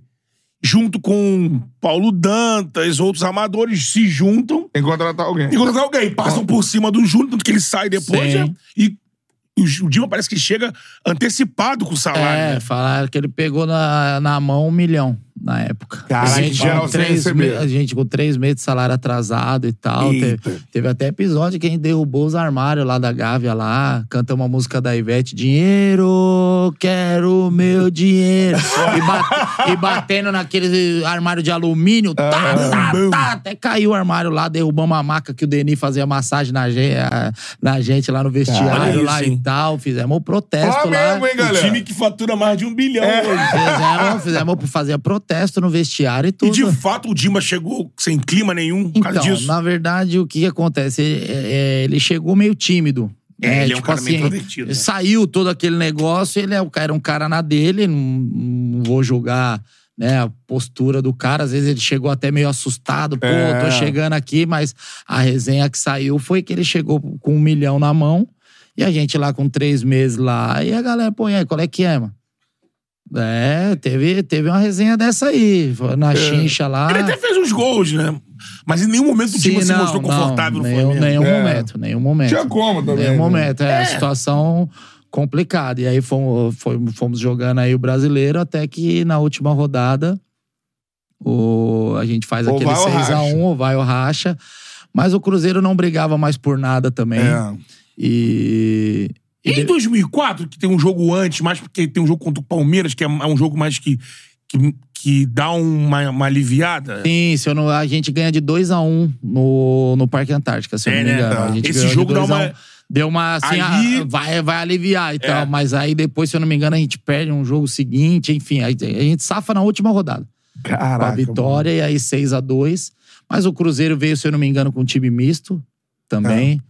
E, e aí vieram assim pra não correr mesmo. É, É. né? É. Vieram já, pra- porque numa situação normal a gente não ganharia de 6 ali do, Do Cruzeiro, é. do Cruzeiro. Caraca, mas aí o Flamengo não cai, você vê como é que é, né? É um jogo que determina o futuro, né? O Flamengo não porra. cai, vira o que virou, tudo mais. 2005 foi outro sofrimento, lembra? Foi, é. 2005 se salvou na última, mas aí. Outro ano de sofrimento. É, e foi. No caso de vocês, é o que eu lembro, assim, o Flamengo se salvou na última rodada, mas ele vinha ali perto da zona, fora da zona, É. assim, brigando. Entrava, saía. Em 2005, foi aquele momento que chegou o Flamengo, tem igual o Fluminense 90 em Não 2009. sei quantos por cento de Zero, é. É, vai ca- tinha que ganhar de Aquele 11... jogo do Paraná, né? É. Tá. De 11 jogos, tem que ganhar, não pode perder. Tem que pô, empatar dois, ganhar. E foi o que o Joel conseguiu. É, isso Ganhou aí. oito, empatou dois, uma coisa assim. E no ano seguinte, que aí a Corobina aparece no Flamengo, acaba salvando contra o Paraná É. fazendo gol. Foi o período de maior, né? E, e a galera, ô Roger, eu não sei se a 2004, galera tem essa imagem. Eu tenho essa imagem. Ver você no Flamengo tudo mais, essas paradas do Fla-Flu, fez os gols, de contestado fazendo os gols, isso tudo eu lembro. Daqui a pouco corta na minha cabeça a história, assim, ó, puf, na minha cabeça. Aí tu aparece na Eurocopa do nada. Polonês. É, tem um Não sei se hiato. aí. cabeça é. Mas é, mas é, mas que é. você Não, é. veio juventude É, ve- né? é verdade, porque o que, que acontece? Eu, eu, a minha vontade era ficar no Flamengo. Só que eu tava emprestado pelo Corinthians, aí fiz uma temporada boa, eu volto pro Corinthians. Aham. Inclusive, essa eh, o que eu vou falar aqui agora, eu falei com o Tite hoje. Ah, legal. Hoje eu estive lá na Gávea, encontrei o, o professor Tite lá, conheci a estrutura do Ninho do Urubu lá. Parece E- com a estru- a sua época, né? Na... nem tinha nem isso. Nem Igualzinho, nem Treinava tinha, a gente treinava É, só na é. Gávea. E... Mas é bem parecido ali. E aí o que que acontece? Eu volto, eu volto do Flamengo pro Corinthians, louco pra jogar. Tinha feito uma individualmente melhor temporada da minha carreira, 12 gols na temporada, enfim. Falei, vou ter oportunidade, né? Voltando do Flamengo pro Corinthians e tal. E o Tite já assumiu, acho que em 2004, o Corinthians ali na parte final e ficou pra 2005. Aí a gente vai pra pré-temporada. Aí não lembro se era Extremo ou alguma outra cidade, o Corinthians costumava ir, se era Atibaia, enfim. E aí chega a proposta pra mim do Celta de Vigo, da Espanha, segunda Ah, divisão. Aí eu cheguei no Tite e falei, professor, não quero ir. Tô recebendo uma proposta do Celta, mas eu quero ficar, quero mostrar meu valor aqui dentro do Corinthians e tal, acho que eu tenho condições. E aí o Tite foi bem sincero, isso aí eu sempre elogiei nele, dentre outras características que a gente sabe que ele tem muito boa. Sempre foi muito sincero e falou: Roger, eu vou dar oportunidade primeiro para quem já está. Ele usava o, Fi- o Fininho e o Renato Abreu, na época, que depois veio pro Flamengo. Isso, é, verdade. Ele usava os dois na lateral esquerda. Falou: se eles não aproveitarem a oportunidade, óbvio que você vai ter a sua. Naquele momento eu dei a mão pra ele e foi embora no outro dia. eu não ia ficar sendo a terceira opção a- a princípio. E ele foi muito bacana né? de falar isso, de mostrar esse cenário não. pra você. Eu agradeci ele hoje, pô. Falei, professor, lembra da... Cumprimentei ele. Pô, Roger, quanto tempo e tal. Ele E aí- lembrou da parada? Não, e aí eu comentando com ele, ele lembrou. Pô, peguei aquele time e tal. O time do Corinthians não vinha bem aquela época Sim, também, é. 2004 ali. Aí 2005 foi campeão brasileiro, mas É, 2004... porque chegou o MSI. MSI, então eu cheguei a treinar com o Tevez, chegou Sim. o Seba, Mascherano. depois Mascherano, o Carlos Alberto. Então eu é. cheguei a treinar, fiz três semanas, se eu não me engano, da pré-temporada. E depois saí. Aí relembrei essa resenha com ele hoje, muito bacana. E aí eu fui pro Celta de Vigo, jogar a segunda divisão do espanhol, fui Aham. emprestado. Joguei, subimos, se eu não me engano, a gente foi vice-campeão espanhol da segunda divisão. bacana. Subíamos três, né? Eu não lembro se a gente ficou em segundo ou terceiro. Joguei, dos 15 jogos, eu joguei 13 como titular, mas não tive nenhum destaque, porque lá eles jogavam com no 4-1-4-1 e eu jogava na linha defensiva. Então eu não podia passar do meio de campo. Zagueiro pela esquerda. Zagueiro pela esquerda e assim, minha característica nunca foi essa É no de- Flamengo. é. E eu, peguei, eu pego um ponta no Celta, o extremo Gustavo Lopes, que era da seleção argentina na época. Aham. Ele chegava, dá a bola em mim, não precisa passar não. Eu só quero a bola aqui, deixa aqui do meio pra frente, eu me viro. Sou eu. Então sou eu. Então eu tocava a bola nele, dificilmente eu passava do meio de campo. Era aquele zagueiro pela Tava esquerda. na contenção. Então aí não tive muito destaque. Volto, mas subimos, né, pra primeira divisão. E aí nisso eu volto pro Corinthians, querendo ter uma oportunidade de novo. E aí, se eu não me engano, já era o.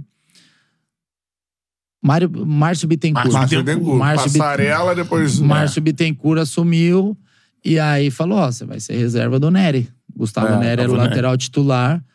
Aí eu falei pro meu empresário: aqui eu não fico mais. Aham. Falei: eu saio ou jogo. Chega aqui, eu não tenho oportunidade, pô, É. porque eu nunca tive uma sequência de jogos no Corinthians. Eu sempre era o reserva do Entendi, Kleber. é. No máximo eu jogava dois jogos seguidos, o Kleber voltava e eu ia pro banco. Eu Sim. sabia ali. Então eu falei pros caras: não, não quero mais ficar aqui. E aí eu pe- eu peço demissão do Corinthians. Ah, você fica livre, né? Eu pedi demissão, eles não queriam me mandar embora. Ah, Aham. Aí eu escrevi uma carta próprio punho. Eu não quero mais pertencer ao Esporte Clube Corinthians Paulista. Entreguei.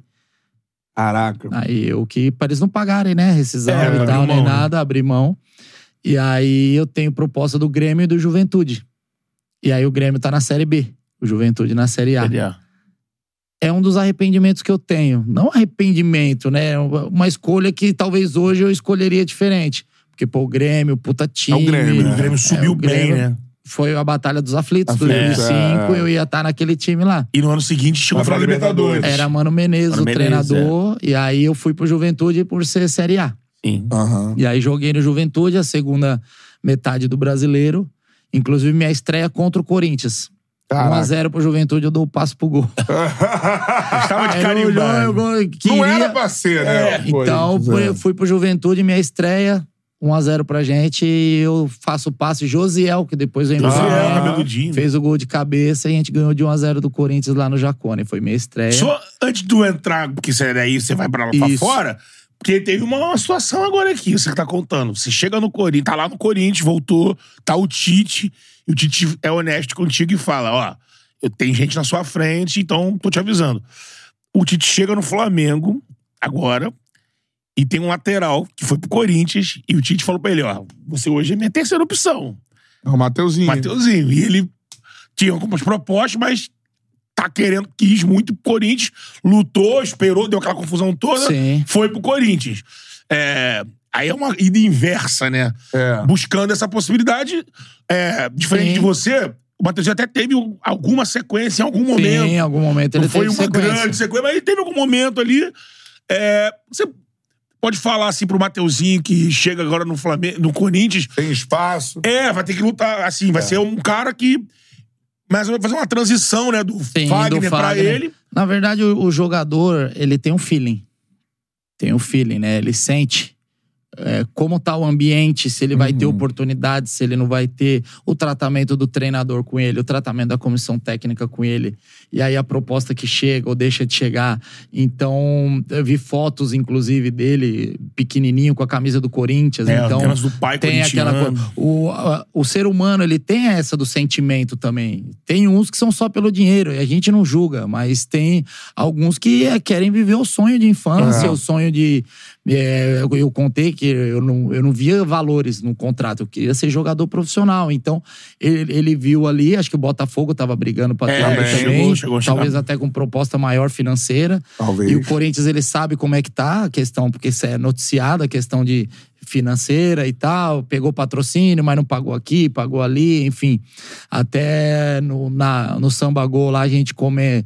O apelido dele era Matheus Ioiô, porque foi, voltou, a gente. é, treinou, voltou, Treinou, voltou, jogou. jogou, foi, en- entendeu? Então.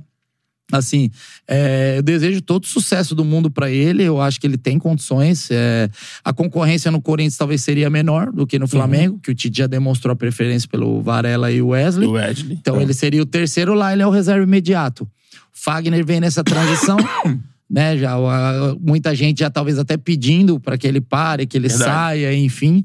Então ele vê maiores chances de dar seguimento na carreira dele num clube gigante que é o Corinthians. Então eu acho que ele acertou nessa troca, fez muito bem. Vai jogar mais. O Fagner tem, é, é, tem um histórico de muitos cartões, então suspensão. Então ele Aham. vai ter muito mais chance de jogar e mostrar o potencial dele do que se ele, se ele permanecesse no Flamengo. E, e dá pra ver que ele tem a cara do Corinthians, ele vai pra cima, ele né, já postou aí, fez postagens É, falando. E o futebol dele, ele tem um futebol agressivo pra Uhum. frente, a torcida gosta de raça, É. dá pra ver que ele é um menino raçudo também. Então eu acho que tem tudo pra dar certo no, no Corinthians. Ó, legal. Agora, como é que você vira, então, polonês? Sai do Juventude? Então, eu, eu, eu recebo uma proposta do Juventude pra ficar pro ano seguinte, só com uma redução salarial, por conta do ia jogar estadual primeiro. O, o zagueiro, que já era zagueiro diretor, era o Antônio Carlos Zago. Zago. O Zago, aquele time de juventude era um timão também, tá, cara? É. Só pra relembrar, Antônio Carlos, Chicão, que depois Caraca, jogou no Corinthians, era Não. Antônio Carlos Chicão. Tuxo na meia, Enilton, que Aham. um pontinho que jogou no, no Vasco, Vasco, depois. Então a gente tinha um time muito bom ali também. E, e aí o Antônio Carlos me chega com essa proposta, que o treinador quer contar comigo, era o Hélio, Hélio dos Anjos. E aí chega a proposta da Polônia também De qual time? do Legia Varsóvia. É Foi o Varsóvia. único que eu joguei lá. Jogou. É isso. Aí eu falei, Polônia? Não sabia nem que lugar no mapa ficava, porque eu já não estudava faz tempo, sem Olha que sacanagem. loucura, cara. Eu não sabia que tinha futebol na Polônia. E aí eu chego pro meu empresário, o valor era bom, só, só vai, vai ganhar em dólar. Pô, É. tinha ganhado em euro no Celta e tal. Pô, vai ganhar contrato era em dólar, depois já fizeram em euro. Falei, eu quero ir conhecer. Falei, eu não vou sem conhecer, não. Aí o clube, o Legia, na hora mandou passagem. Aí acabou o brasileiro, eu viajei pra Varsóvia, fiquei três dias. Fui conhecer o clube, só o clube, porque a Polônia tava debaixo de neve. É. Inverno é rígido. Era o né? maior. Não, e, e Você lá chegou lá já. Era o maior frio. em Janeirão, dezembro eu fui, dezembro, janeiro, os meses mais frios. Era o maior frio dos últimos 40 anos no país. Imagina. Ma- dar uma olhada como o é que é. frio da uma- Polônia. Meu, era posto de gasolina coberto de neve, assim. Você não via a cidade. Então eu fui no clube, conheci a estrutura e gostei. Clube com uma estrutura muito boa. Aí eu falei, vou, vou ficar. Aí assinei o contrato, voltei pro Brasil. Mesmo com esse frio aí. Levou, né, cara? É, Por quantos graus lá, irmão? Eu peguei menos 27. Bacana, hein? Menos 27. Uma sensação de. É que que é um frio desse, assim, cara? Um pra frio gente ter uma desse, noção. pra ter uma noção, por exemplo, o suor não cai no chão. Você soa, tinha uns africanos lá que deixavam a barba crescer, eram os papai, papai Noel negro.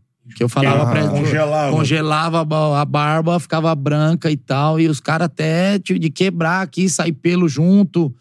De, de tanto frio. Caraca, mano. É rio congelado. Aí eu vi os desenhos. Carro, Ah, aquele né? desenho do Pernalonga, não sei, que eles pulavam em cima do rio, aí quebrava, eles afundavam. Ah. Eu fazia isso, pô. pra ver se vai quebrar o jeito. Não quebrava. É, Os rios congelados Tem que ficar lá. o carro ligado, tem essa parada. É, antes não, de lá, sair, lá né? tem pneu de inverno e de verão, porque o pneu Ah. pra rodar na neve é diferente e tal.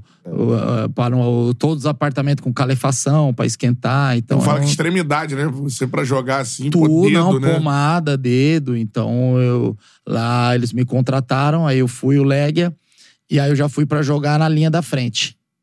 Então eu- era a preferência, prioridade na contratação. Eles queriam um lado esquerdo. Fala, Roger, se você quiser jogar de lateral, eu contrato um ponta. Se você quiser jogar de ponta, eu contrato um lateral. Aham. Aí eu preferi jogar de ponta, óbvio. Sim. É. E, óbvio, lá pra frente. Pra cima. Aí eles trouxeram quem? O Edson Canhão. Que eu Ah, falei, brasileiro também? É, que era o reserva do Kleber que não entrava nunca, que reclamou Aham. comigo. E aí ele jogava em Portugal, aí trouxeram ele de Portugal. E aí comecei no Legia e a gente, o Legia fazia acho que seis temporadas que não era campeão. A gente chega só, só para jogar a segunda metade, a gente chegou em janeiro. Em maio a gente era campeão polonês. Ganhamos Caraca. 10 jogos seguidos. Até hoje eles falam que o melhor lado esquerdo da história do Legia foi eu e Edson Canhão.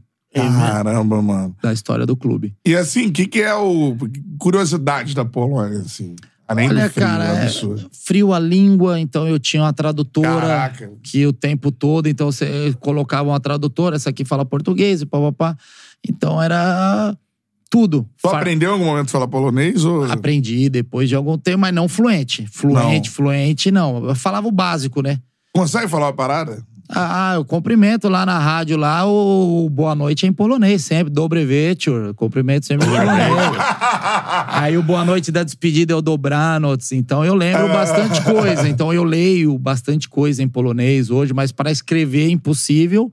E eu perdi bastante coisa porque fica sem praticar, mas algumas coisas eu lembro, assim. Se eu escuto alguém falando o contexto da frase, eu lembro já, e já tal. sabe. Já, mas aí demorou pra caramba. Eu fiquei Então, quantos quatro, anos você ficou lá? quatro anos praticamente. E como chegou essa proposta assim, mano? Quer virar polonês? É, então. aí, o que, que acontece? A gente é campeão polonês. E aí, no outro ano, chega um outro treinador no time e eu jogava de ponta. E aí, o cara, pô, você tem um passe muito bom, você tem uma visão de boa, de visão de jogo boa, vou te colocar mais pro meio de campo. Aí eu virei o, O 10. o 10. Aí eu fui eleito o melhor jogador estrangeiro em atividade no país e tal. Aí, em dezembro de 2007, eu tô. Depois de um jogo, a gente fazendo treino regenerativo e tal. Aí o treinador da época, ele era um polonês, o Ian Urban, e ele falava espanhol, tinha jogado na Espanha. Aí começou a correr do meu lado e tal, dando aqueles trotezinhos, aquelas voltinhas de Miguel em volta do campo. que passa? Queres jogar na Eurocopa? Bem assim, Você mandou né? assim. É, Alan, jogarias na Eurocopa? Falei, ô, professor, sou brasileiro, pô. Tá me confundindo aqui. Não, mas se tivesse a possibilidade, você gostaria? Falei, claro, pô, pra ontem e tal. Óbvio, né? Quem não queria jogar uma Eurocopa e tal. Aí ele só falou, só isso que eu precisava saber. E foi correr. No outro dia, o treinador da seleção me liga. Caraca, mano. Aí pra naturalizar todo o processo. É, na época era o Léo Benhacker, um holandês e tal, e ele tinha sido treinador no Real Madrid. É, é. Ele que trouxe o Ibrahimovic do Malmo pro Ajax. Então, um cara bem conceituado na Europa. Ele falava espanhol. E aí me ligou. Aí marcou uma reunião. Uhum. Aí eu fui uma reunião no hotel lá em Varsóvia, no Sheraton. E o cara já tinha pesquisado a minha vida já. Então, falou, te observo há dois anos, desde que você tá aqui. Ó. Chegou lá, tinha uma garrafinha de Coca-Cola. Ele sabia que eu gostava de tomar Coca-Cola. No dia da reunião, tava lá a garrafinha Sabia de Coca-Cola, sabia. E aí, aí me perguntou, tá? A gente conversou, fez uma reunião, uma hora e meia, mais ou menos. Aí falou como, como ele queria que eu jogasse na seleção, se eu tava disposto. Então, é uma coisa bem interessante que eu achei. Então, o cara, ele chegou, Roger, já te acompanha há dois anos, você simples e objetivo. Com a bola, você vai fazer o que você quiser. Você vai buscar ela no goleiro, você vai no ataque, você vai na Aham. direita, você vai na esquerda. Sem a bola, eu quero você na frente do cinco, que é o volante defensivo dos caras. Aham. Se você fizer isso, você tá dentro, senão você tá fora. Foi bem assim. Ó, bem direto. Bem, não, aí eu dei o Miguel, falei, posso pensar? Por dentro, louco pra dar um abraço no cara, É. obrigado.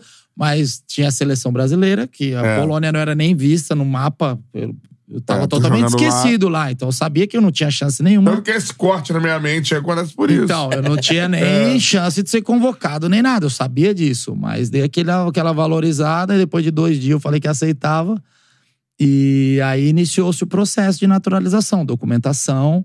Aham. Aí, se eu não me engano, meu passaporte na época foi o primeiro-ministro que assinou. Caraca. Tudo pra ir mais rápido, porque ir a mais Eurocopa rápido. era em junho. A Aham. Polônia já tinha se classificado. E foi um pedido do treinador. Foi na Polônia essa Eurocopa, não? Não, foi na Áustria, Áustria e Suíça. Áustria e Suíça. isso E aí, o, o meu caso foi um pedido. Não foi assim. é, alguém que já tá há sete anos no país, que o processo normal você tem que ficar É, cinco isso. anos depois da entrada e tal. O meu tava dois anos só no país e o treinador Léo Berraca ele tava mandando no país, porque foi a primeira vez que a Polônia classificou pra fase de grupo da Euro. Ah. na história. Nunca tinha se É classificado. que a Polônia tinha aquela geração lá atrás com Lato. Sim, mas pra Eurocopa nunca tinham se classificado. Aham. E aí foi a primeira na história. Então o treinador tava com uma moral no país absurda. Aham. Então foi ele que pediu pro presidente, naturaliza o Roger pra mim que eu quero que ele jogue a Eurocopa. Caramba. E aí em quatro meses, dia 17, 17 de abril, se eu não me engano, dia 17 eu recebi a, a cidadania. Caraca, olha só. E aí vai jogar a Eurocopa. E aí tiraram o passaporte, foi aquela coisa, parou o país, pô. Aham. Foi na Casa Branca lá da Polônia, presidente, me entregando camisa, entregando pra ele, tem tudo na internet. Aí é só. Caralho, que foda, buscar. cara. E aí o presidente do país me dando a camisa, tipo aquele plantão Jornal Nacional. Tan, tan, tan. Para, passou na TV, tudo lá, a cerimônia, a tradutora lá traduzindo tudo. E aí. Nosso 10 pra Euro chegou. Aí em maio. aí em maio sai a convocação pra Euro e eu tô convocado. Eu joguei dois amistosos contra a Albânia, se eu não me engano, e Dinamarca. Uhum. E aí depois sai a convocação pra Euro e eu tô na lista. Tu tá dentro. E Caraca, assim, mano. zero. Vou dizer. Zero é melindre dos seus companheiros de seleção, da É, mídia, contigo? repercussão da. Porque Não, cabeça de brasileiro, mas imagina. Rascaeta é naturalizado pra jogar. Ou então qualquer outro gringo que tá É. aqui. Não, no começo. Sempre tem aquela coisa, pô, esse cara vai jogar na seleção brasileira. É, e tem uma coisa lá de europeu com sul-americano, talvez Sim, racismo. não, eu sofri, enfim. sofri muito É. racismo lá na É, época, né? bastante. Mas aí depois que eu comecei a jogar no clube, o racismo ali parou, assim, no dia a dia. Mas O que, que quando. tu sofria lá, assim, de racismo? Ah, de ser mal atendido no shopping, acharem que eu vou roubar coisa no shopping, É. de não deixar entrar em balada. Porque lá tem o selecionador das baladas. Ia na baladinha lá, Ah, tem um aí não paga que- pra entrar. O cara na frente fica lá. Tipo, o casal entra. Aí se a balada tem. é, já encheu de homem e tal, ele breca tudo os homens lá, Ah, espera entrar a mulher, mulher, pra equilibrar isso daí. E aí eu via lá a balada vazia, pô, não, não, não pode entrar não. Falei, mas por que não pode? Não pode entrar, pô. E nem mostrando dinheiro, nem nada. Mostrava dinheiro, tem dinheiro, mano. Não, não pode entrar. Então, assim, aí depois que eu comecei a jogar, no leg e tal, fazer os gols, os caras me chamavam. Ô, Roger, vem. Falei, na sua eu não vou, não. Falei, você me brecou aquela vez lá, na sua eu não vou, não. Era assim, pô. Então, Caraca. shopping. Aham. Tem até um amigo meu que me ensinou uma época, ele andava com bola de dinheiro no bolso. Então, por exemplo, eu queria escolher um tênis. Aí, pra ir lá, pra apontar pro tênis, pegava o bolo de dinheiro e apontava pro cara. Eu quero aquele tênis ali, ó. E segu- bolo segurando o bolo de dinheiro, pro vendedor ver que você tinha dinheiro. Tipo, pra zoar o cara. Fazer, eu aprendi isso com um amigo meu. E eu falei, vou fazer isso aí também. Porque se andava na loja, o cara ficava andando, olhando, rodeando, pra saber se ia roubar ou não. Era mais ou menos assim Foda isso, né, cara? mal atendido. Uma vez fui comprar um relógio e aí um casal ficou 30 minutos sendo atendido na minha frente. Eu falei, não vai comprar nada esse aí. Ficou lá, casal de polonês e tal, não comprou. Aí eu já tinha o que eu tinha decidido, já tinha escolhido. Eu falei, eu quero aquele relógio ali. Ele falou, ah, custa tanto. Eu falei, não perguntei quanto custa. Eu falei que eu quero aquele relógio. Mas você viu ali, custa tanto. Aí peguei o bolo de dinheiro e joguei na mesa. Eu quero aquele relógio. Então, assim, Caraca, situações desse tipo, assim, aham. sabe?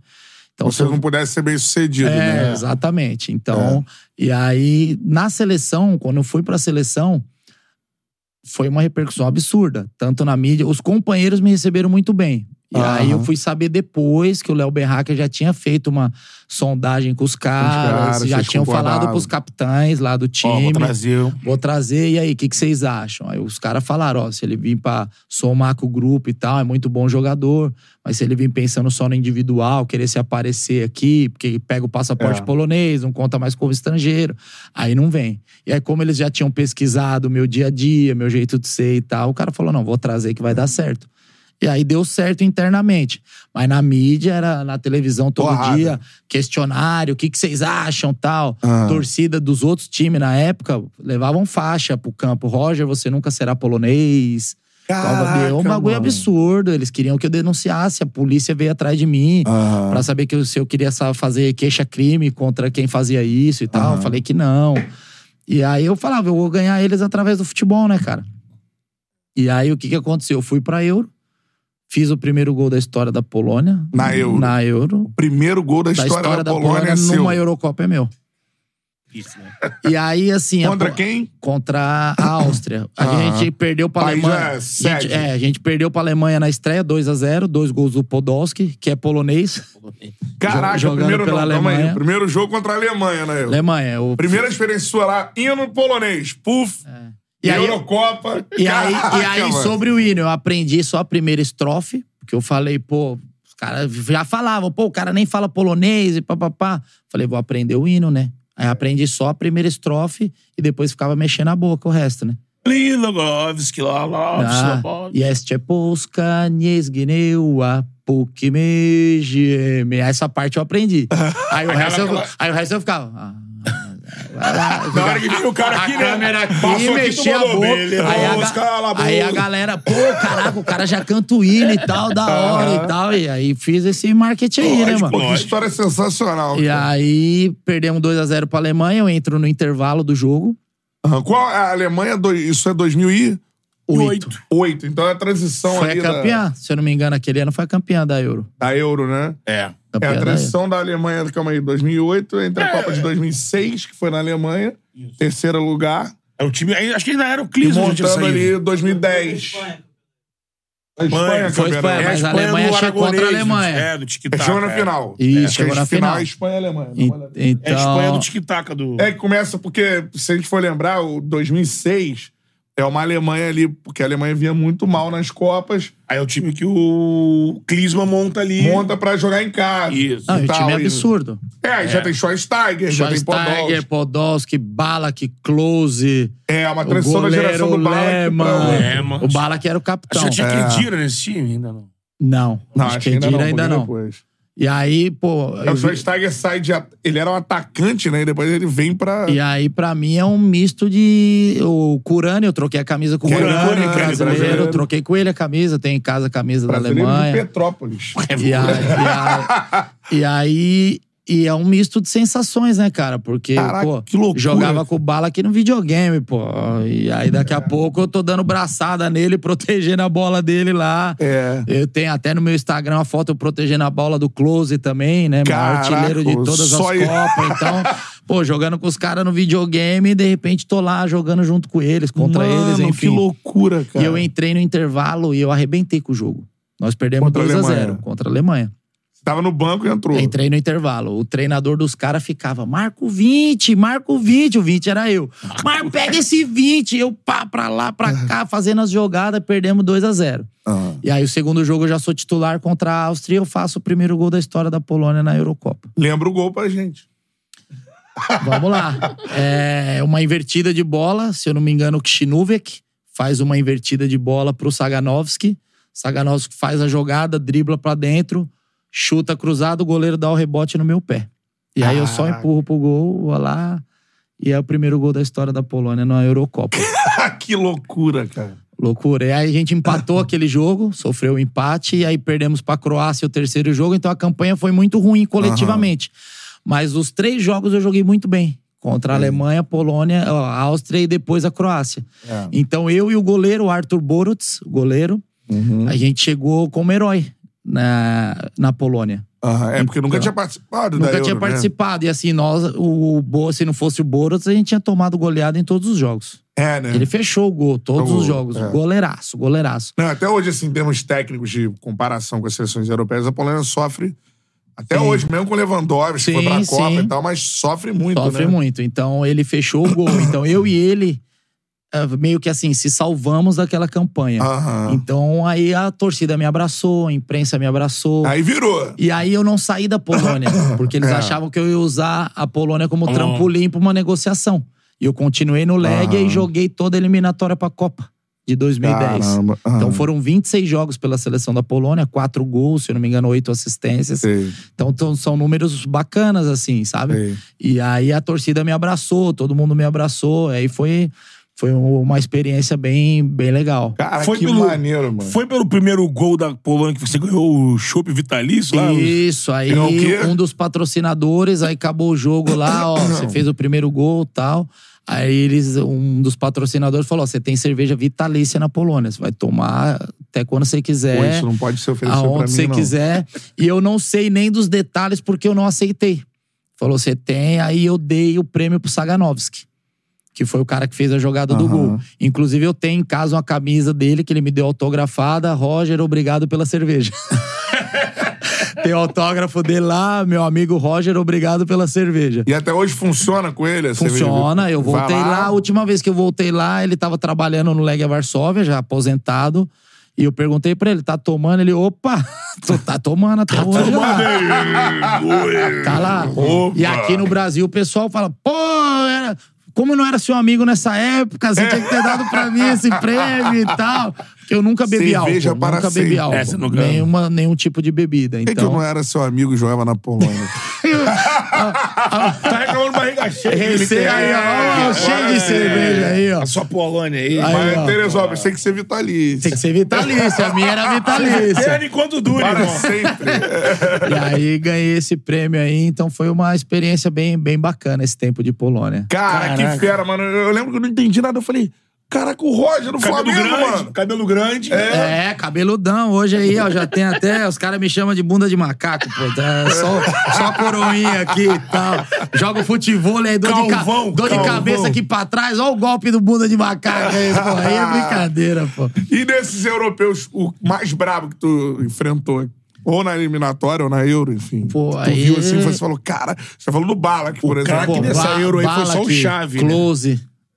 Close, maior artilheiro das Copas. também- A galera falou polonês, assim, né? É, tem uma ascendência polonesa, né? Também. Então, Mais pô, polonês, é sei lá. tudo, tudo esses caras aí. Eu não lembro se o Modric jogou esse jogo. Ele tava Pode começando ser. na Croácia. Croácia. Então não, não lembro assim, mas esses caras aí fora da curva, né? Da, É. da Alemanha, que eu Quem me fala lembro assim, assim. o Close é ruim. Porque depois a gente jogou. é ruim é o maior artilheiro de todas as Copas. É. Então tem que respeitar o Eu cara. peguei aqui a Alemanha, ó, aquela Alemanha, depois você falou do Bala, que tem o Schweinsteiger, a zaga Matt Sacker e Matt Zelda. Matt Zelda. É. Zaga meio Felipe. Lahm. Felipe Lahm. Felipe Ah, Lahm. então só cara invocado, pô. Podolski, Klose. Polonês. né? Polonês. Tem o Neuville, né, que jogou a final do contra o Brasil. Óbvio, é. Em 2002. É... Gomes, Mário Gomes. Pô. Mário Gomes, Mário centroavante. Centroavante. É porque é uma interseção, isso que eu tô falando, da, daquela seleção de 2002, pro que vem depois Sim, ser campeão sim. aqui. Então tá ali no, né, Exatamente. os moleques aí, Lan, é, Schweinsteiger, tudo Schweinsteiger. mais. Porque de- esse foi o principal time assim que eu joguei, porque depois eu joguei toda a eliminatória pra É. Copa, mas a gente cai num grupo sem uma seleção grande. Mas tem a República pega- Tcheca, né, que a gente lembrou que os jogadores maneiros ali. Milan Baros, é. o atacante, o Peter Cech, o goleiro. Goleiro. Então a gente pegou um grupo com Eslováquia, Eslovênia, República Tcheca. Inclusive, pra essa Copa classificou Eslováquia e Eslovênia. É isso aí. Isso aí. Polônia e República Tcheca ficaram de fora. Ali de fora, essa parada.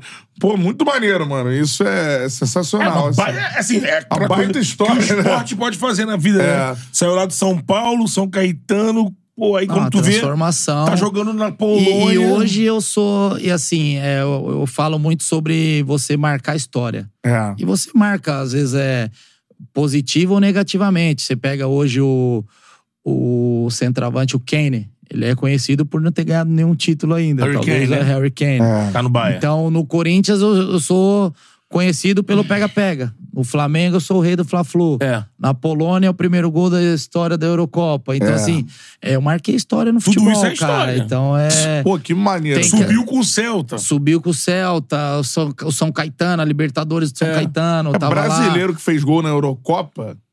Óbvio, né? O Brasil não joga Eurocopa, mas, Mas tem Mas tem alguns naturalizados. naturalizados. Eu É. não lembro se o Marcos Senna fez pela Espanha. Não eu não sei. lembro. Deco, Portugal, Teve talvez. o Curani na Alemanha. Curani na Alemanha. Antes teve o Cacau Mas são também. pouquíssimos Cacau, gols pouquíssimos. brasileiros na, É. na Eurocopa. Então, assim... A Itália tem lá o Éder, né? O Éder. O Éder é. acho que fez gol. Não, porque tem. é, eu falo pô, até pros meus alunos, assim, pras crianças, enfim. é, tem cara que. Pô, tal cara jogou no Flamengo. Você não lembra quem é. Passou, né? Passou, às vezes É. você jogou dois jogos. Você...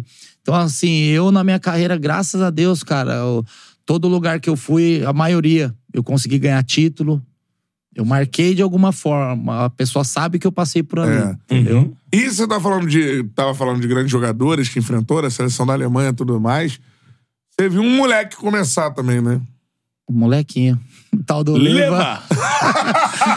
o molequinho, o Lewandowski, pô. Isso também deve ser uma doideira, tu ver um cara gigante assim, quando não era ninguém. Ah, o- a gente teve o João Carlos aqui, né?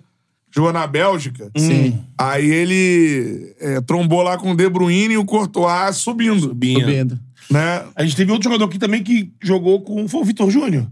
Jogou com, com o Modric, novinho lá na, na Croácia. Vitor Júnior na Vitor Croácia, Júnior, é. jogar na Croácia. O time do que é. revelou o Modric. Sim. E tu viu, mano, Lewandowski. Lewandowski. Como é que era o- Lewandowski. Ele já era diferente. Ele sempre É. teve o jeito mais, mais caladão. Agora, depois de ver, ele tá se soltando, fazendo É, até tá zoeiro, dancinha, né? TikTok É, e tal. é. Entrou na onda aí da internet. do mundo, mas né? ele sempre foi aquele cara mais reservado e tal, mas gente boa. Tinha um contato bom Aham. com ele, conversava e tal. E isso na seleção. Ele, ele começou no Leg AB, né? O seu No time. É, lá no Legia Varsóvia, ele era do B. Legia B. Só que ele constantemente ele não era aproveitado. Então, normalmente ele era emprestado, aí era artilheiro da segunda divisão, voltava, ele não era aproveitado.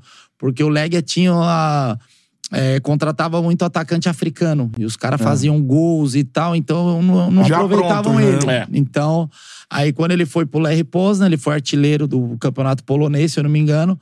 E aí o Borussia vem, paga 5 milhões de euros, se eu não me engano, e contrata ele, ele vai pro Borussia e segue a carreira dele. Ah. E aí, na época, tinha o trio do Borussia, né? Que era o Leva, o Kuba Boaszkowski e o É. Piszczek, o lateral. Então, É. esse trio era constantemente Kuba. convocado pra seleção. Três poloneses. O Kuba já era convocado. Aí, depois da Euro, começou a vir o Piszczek e o Lewandowski. Aham. Aí, eu já tava na seleção, já tinha jogado a Euro.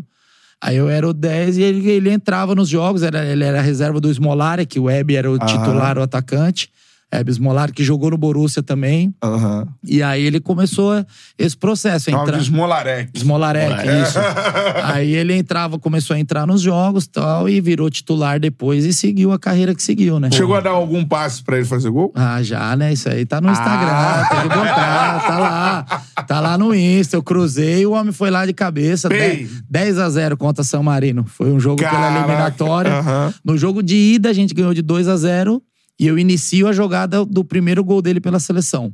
Eu faço um lançamento pro lateral, lateral cruza, ele faz o gol. O primeiro gol do Lewandowski Pela na seleção, eu, eu que inicio a jogada. Caralho, e aí depois foda, tem esse cara. outro jogo contra San Marino, que a gente ganha de 10 a 0 Não fiz nenhum gol, 10 a 0 Os caras me enchem o saco. Pô, 10 você não fez nenhum gol. Dei quatro assistências, mas não fiz nenhum gol.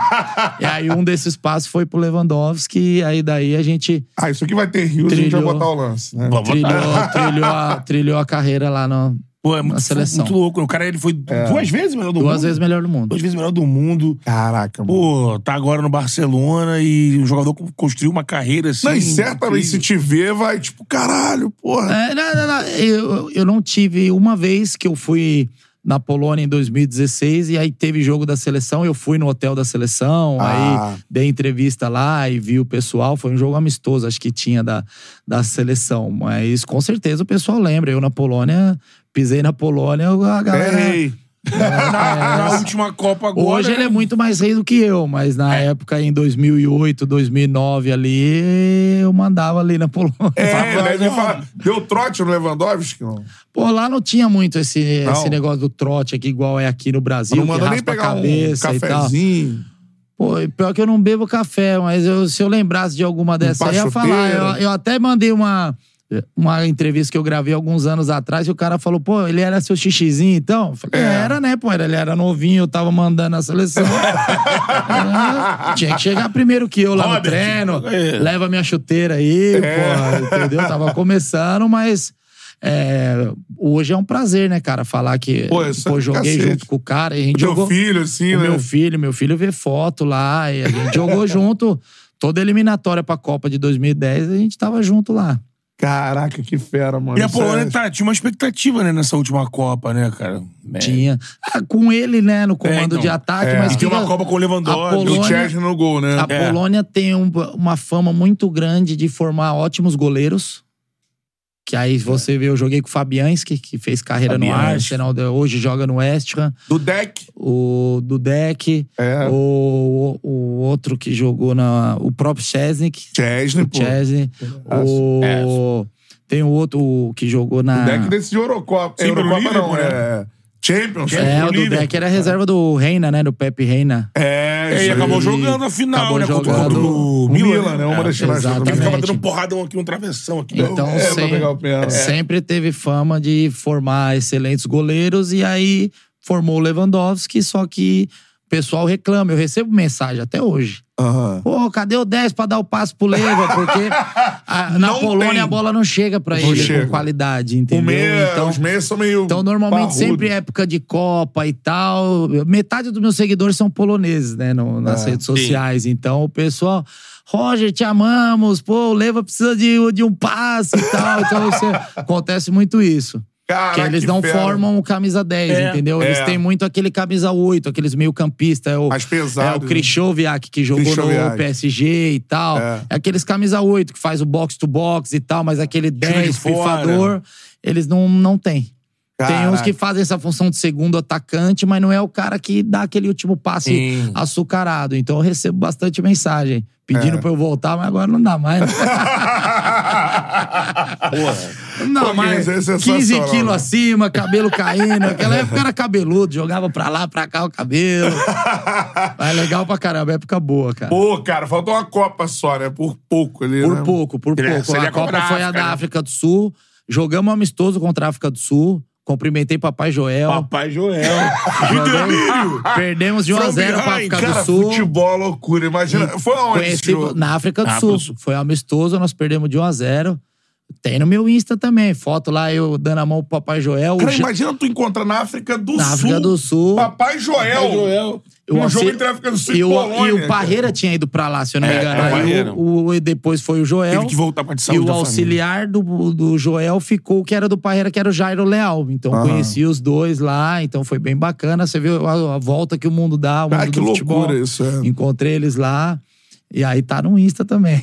Pô, sensacional, mano. Cara, eu quero palmas para esse papo Pô. sensacional com Roger Guerreiro. Pô, show de bola, cara. Você vê como é que o futebol É. pode. Pode, pode Quebrar levar, né? É, né? levar você pra, pra esse mundão aí, né? O futebol, ele é um veículo transformador, né, cara? De, de, ca- de vida, né? Era um ídolo histórico na Polônia, mano. Que a bola, a bola. O mesmo jeito que a bola é pune, né? a bola também abre portas assim incríveis. E, e né? aí você tem que saber lidar com todas, Opa. as, com todas as situações, né? Sim. A bola me puniu em alguns momentos Verdade. e eu sofri a punição e dei a volta por Se cima. né? emocionou com isso até hoje, assim, né? Uma Não, coisa que. é, Ah, porque imagina, eu falo né? tanto na minha vida, né, não só profissional, então o meu sobrenome é Guerreiro, né? Então É. muita gente fala, esse sobrenome não foi à toa pra você. Então É, eu é. dei Predestinado, várias né? voltas por cima, é aquela coisa, não importa quantas vezes você cai, sim quantas você levanta. Então, todas as vezes que eu caí, eu levantei e aí tô de pé aqui seguindo. Que foda, Pô, Roger. que foda, mano. Uma história única no futebol, assim, de fato, É. né? É, de viver pressões e tudo mais, e ser ídolo num país, assim, completamente diferente do É seu. inusitado no mínimo, É, né? Total, Nos total. poucos brasileiros a fazer gol. A gente vai ter Eurocopa esse ano, né? Então, assim. Sim. É, é. É um baita de um torneio, né, cara? É um baita de um torneio. Espetacular. Não, estrutura sensacional. O helicóptero, A Copa do Mundo sem o Brasil e Argentina, né? Helicóptero vinha, helicóptero vinha acompanhando o ônibus É, eh, pro jogo, assim, estrutura fora da Foi a primeira da Euro com duas sedes, né? Foi. Foi a primeira Euro com duas séries. Depois fizeram Polônia e Ucrânia. Ucrânia, é. O estádio lá em. Varsóvia era foda E demais. aí eu né? vivi a expectativa ainda de ser convocado pra essa, mas aí eu tinha me transferido pra Grécia já e trocou o treinador da seleção, aí virou um polonês, aí já deixou de me convocar, mas Ah. eu fui convocado até 2011. 2011 eu joguei meu último jogo, inclusive foi na Grécia, Polônia e Grécia. Eu Caraca. já jogava na Grécia pelo AEK. E aí, meu último jogo pela seleção foi, foi Grécia e Polônia lá no estádio do Olympiacos, em Atenas. É, cara, você viveu de tudo na bola, cara. Tudo. Até essa experiência da, da, da- da futebol europeu, né? Que É. sempre é um glamour, um sonho pra quem tá do lado de cá, né? Você conseguiu viver isso no clube, na seleção, na grande competição continental. Tudo. Eu Pô, muito vivi, eu digo, eu digo que pra mim esse é o lado B da É. bola. O lado A é o que eu vivi depois. Eu rodei os times do interior no meu final de carreira. Sim, É, é sim. a maioria do Esse futebol. é o que é real, 95% do é. futebol É. e eu vivi também. Então eu falo que eu, eu vivi os, todos os lados do futebol eu É. vivi. Então, assim, eu falo: dinheiro vai, dinheiro vem, você recupera, você ganha, mas o seu legado, a história que você deixa, é, o que você constrói, o que você vive, é o que fica. Uhum. Então, eu- essa experiência que eu tenho hoje para passar para os meus alunos da escolinha que eu tenho, para passar nos meios de comunicação É. em, que eu, em que eu sou convidado, né? Então, isso é o que fica. Isso é o que fica. Então, eu vivi todos os lados da bola. Pô, sensacional, parabéns, cara. Parabéns, Parabéns, Roger. Uma resenha espetacular, muito, Muito. diferente, É. muito maneira, né? É Mengão e Polônia, irmão. Corinthians. Vai Fla-Flu, é. Vai ter que ter cinco podcasts pra contar tudo. é Felipe Maestro e Lewandowski. Pô, Que isso, pelo amor de Deus. Fala isso Essa é aí, a não. parada. Ó, a pizza já chegou, a gente vai degustar. vamos. Pizza agora após o programa, Eu obviamente. vou pedir por causa de você aí, ó. Essa é a minha O preferida. salaminho, pô. a nova aí. Aí, sensacional, hein? Aí, é Salaminho outro, com aí é borda outro de nível. pimenta, Acho pimentada, que é né? lá. Escurinha lá. Original, a melhor pizza que você pode pedir. O QR Code tá aí na tela. Tem em São Paulo algumas franquias. Tem duas? Então pode mandar pra casa do Roger também. Sim. E aí, com certeza. Vai ser muito bem-vinda. É. Família Guerreiro ama uma pizza. Já fala com o Mateuzinho aí, com o dar no Miguel. esquema lá, pô. Com certeza, hein, Matheus? Vou cobrar, hein? Aí, garoto! Forneria Original, a melhor pizza que você pode pedir. O QR Code tá aí na tela. Cupom CHARLA, 10, 10% de desconto em qualquer pedido que você fizer. Como a gente disse, tem franquias em São Paulo, onde o Roger vai receber. Aqui estamos no Rio de Janeiro, já recebemos também duas pizzas sensacionais da forneria. Tamo junto, Forneria Original, é nóis. Grande parceira, né? É isso. Outra grande parceira, ó. Cerveja oficial Essa aí, pô. do Charla Podcast. Brilhou cerveja no Teresópolis. Fica a dica, Brilhou, hein? vitalícia, fica a dica. Vitalícia. É. Fica a dica aí pros Já caras. né? garantimos 20 2024 todo. Ah, é. Para sempre, ó. Aqui, ó. Cerveja Forever. Teresópolis. Vários estilos de cerveja. Coração pra Corações, Teresópolis. Faz aqui, ó. Aqui, ó. Teresópolis. Eu não bebo, mas faço também. Ó. Ó, faz o T de Terê, beleza? Terê, Eu vi vários posts de vários eventos da Teresópolis, do carnaval bombando. Eu vi Luiz Antônio Simas falando sobre Sim, Teresópolis, sim. explicando coisas do carnaval, sensacional. Dominando o verão aí. pô. Estourou a Gold no carnaval, É, beleza? Cerveja premium. Pra você que tem um paladar mais apurado, gosta de uma cerveja diferente, temos vários estilos: Bock, Dunkel, IPA. Weiss. E temos a Lager, que é a cerveja aí mais tradicional pra galera, beleza? Exatamente. Então curta a Cerveja Teresópolis, aprecie com moderação, arroba Cerveja Teresópolis no Instagram, cervejateresópolis.com.br no site, beleza? Isso aí. Tamo junto, é nóis. Cara, mandei muita Teresópolis no carnaval. tá? Ah. tá certo, né, pô? É isso aí. KTO, faça sua fezinha na KTO, é a casa de apostas que é parceira do Charla Podcast. Tamo junto, QR Code tá aí na tela, apontou o celular pro QR Code, cupom Charla, 20% de bônus no primeiro depósito, reta final aí dos estaduais, beleza? E vai começar o ano de verdade agora, né? Agora começa, acabou o. Libertadores, É, Copa do Brasil, Recopa. Copa, já agora Copa do. Brasil, então vambora. Se eu não me engano, cara, a KTO tu consegue fazer até odd de Big Brother? Eu acho que sim. Eu acho que Que sim. isso, hein? Acho que sim. É. Pô, as odds do carnaval estavam boas. Tá bom, boas, é verdade. A gente passou aqui as odds do carnaval. Isso aí, quem apostou na Viradouro se deu bem. Era uma boa odd da Viradouro. Acho que era quatro, né? Quatro, era então. quatro, né? Era quatro. É isso aí. Deu bem, né? Deu bem. Quatro pra voltar apostou, cada não? real apostado, pô. Pô, olha lá, tá com a camisa da Viradouro, né? É, tava... É, isso aí. Aquele que confia desconfiando, né? Quem fez a... Faz aquela fezinha se deu bem, pô. Cupom CHARLA, 20% de bônus no primeiro depósito, você aposta com responsabilidade, Vai ter beleza? de jogo aí, amigo, agora. Isso Nossa aí, senhora. isso aí, pra você dar aquele molho. Exato. Se for teu time, você bota uma emoção a mais. Se for o adversário, vai secar. Você bota um motivo a mais pra acompanhar. E que eu sempre falo, fazer a fezinha vendo um jogo específico abre várias possibilidades. Essa é várias possibilidades. Você pode mudar seu jogo, É. botar em gol, mais Escanteio, um gol. tem escanteio, não tem, é. exatamente. Fica de treinador ali. Roger, a gente quer te agradecer, mano. Que resenha sensacional. Muito obrigado. Portas abertas aí do Charla Podcast pra você. Volta aqui no período da Eurocopa, pô. Pô, Tá marcado Com já. fazer aí, Com pô. certeza. Vamos fazer. trocar ideia sobre a Euro Prazer aí. inenarrável, cara. Acompanho o trabalho de vocês Pô. lá de São Paulo. Sensacional. Parabéns pelo trabalho. São diferenciados, né? Não é à toa que tá fazendo o sucesso que tá. e um prazer enorme ter, ter participado. Mandar só um abraço pro Cezão Tavares, que foi que, boa. que intermediou aqui a, a minha vinda pra cá. O Cezão lá trabalha comigo lá no Samba Gol lá. Um Boa. grande abraço aí pra, pra ele e toda a galera lá do Samba Gol, que hoje eu tô lá como comentarista de rádio do programa Samba Gol lá. Diário Então, o programa? Diário, segunda a sexta, lá em Boa. São Paulo, pela Transcontinental. Opa. Então é um novo mercado aí que eu tô fui convidado e tô mexendo doce nessa vida pós-futebol. Aí a gente não pode, não pode parar. Tem história, fala muito bem, se comunica muito bem, tá no lugar certo. Eu não sei se a Polônia. Você sabe se a Polônia tá na euro ou não? Eu tô dando uma pesquisada aqui, cara. Tá de. Eu acho que ainda tem vaga também. Eu acho que tem vaga em aberto, mas tava com problema pra classificar, viu? É. Tava, né? não, Tava brigando aí. Não tava 100% classificada, É, não. tava, tava tendo problema aí, mesmo com o Leva. Mesmo com leva. É que, É a bola, é que a bola não chega pro Exato. homem, né? Ah, vai ter uma repescagem aqui, ó. Veja os grupos. Grupo A, Alemanha, Hungria, Escócia e Suíça.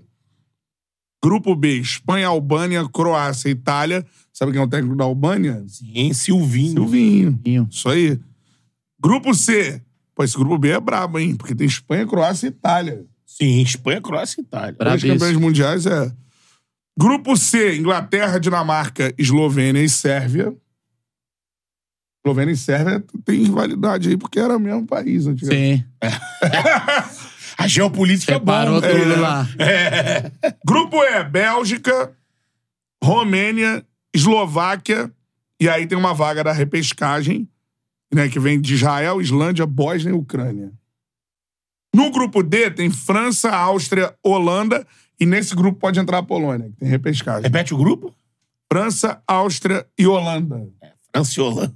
É, tem França Polônia, que Estônia, o- País de Gales e Finlândia. O lutando. Mbappé meteu uns golzinhos lá na Polônia, né? Ganharam de 3 a 0 né? Isso. Mbappé que parece que assinou um pré-contato com o Real Madrid, amigo. E o grupo F, Portugal, Turquia, República Tcheca e mais uma seleção da repescagem. Infelizmente, não estarei lá pra ajudar a Polônia.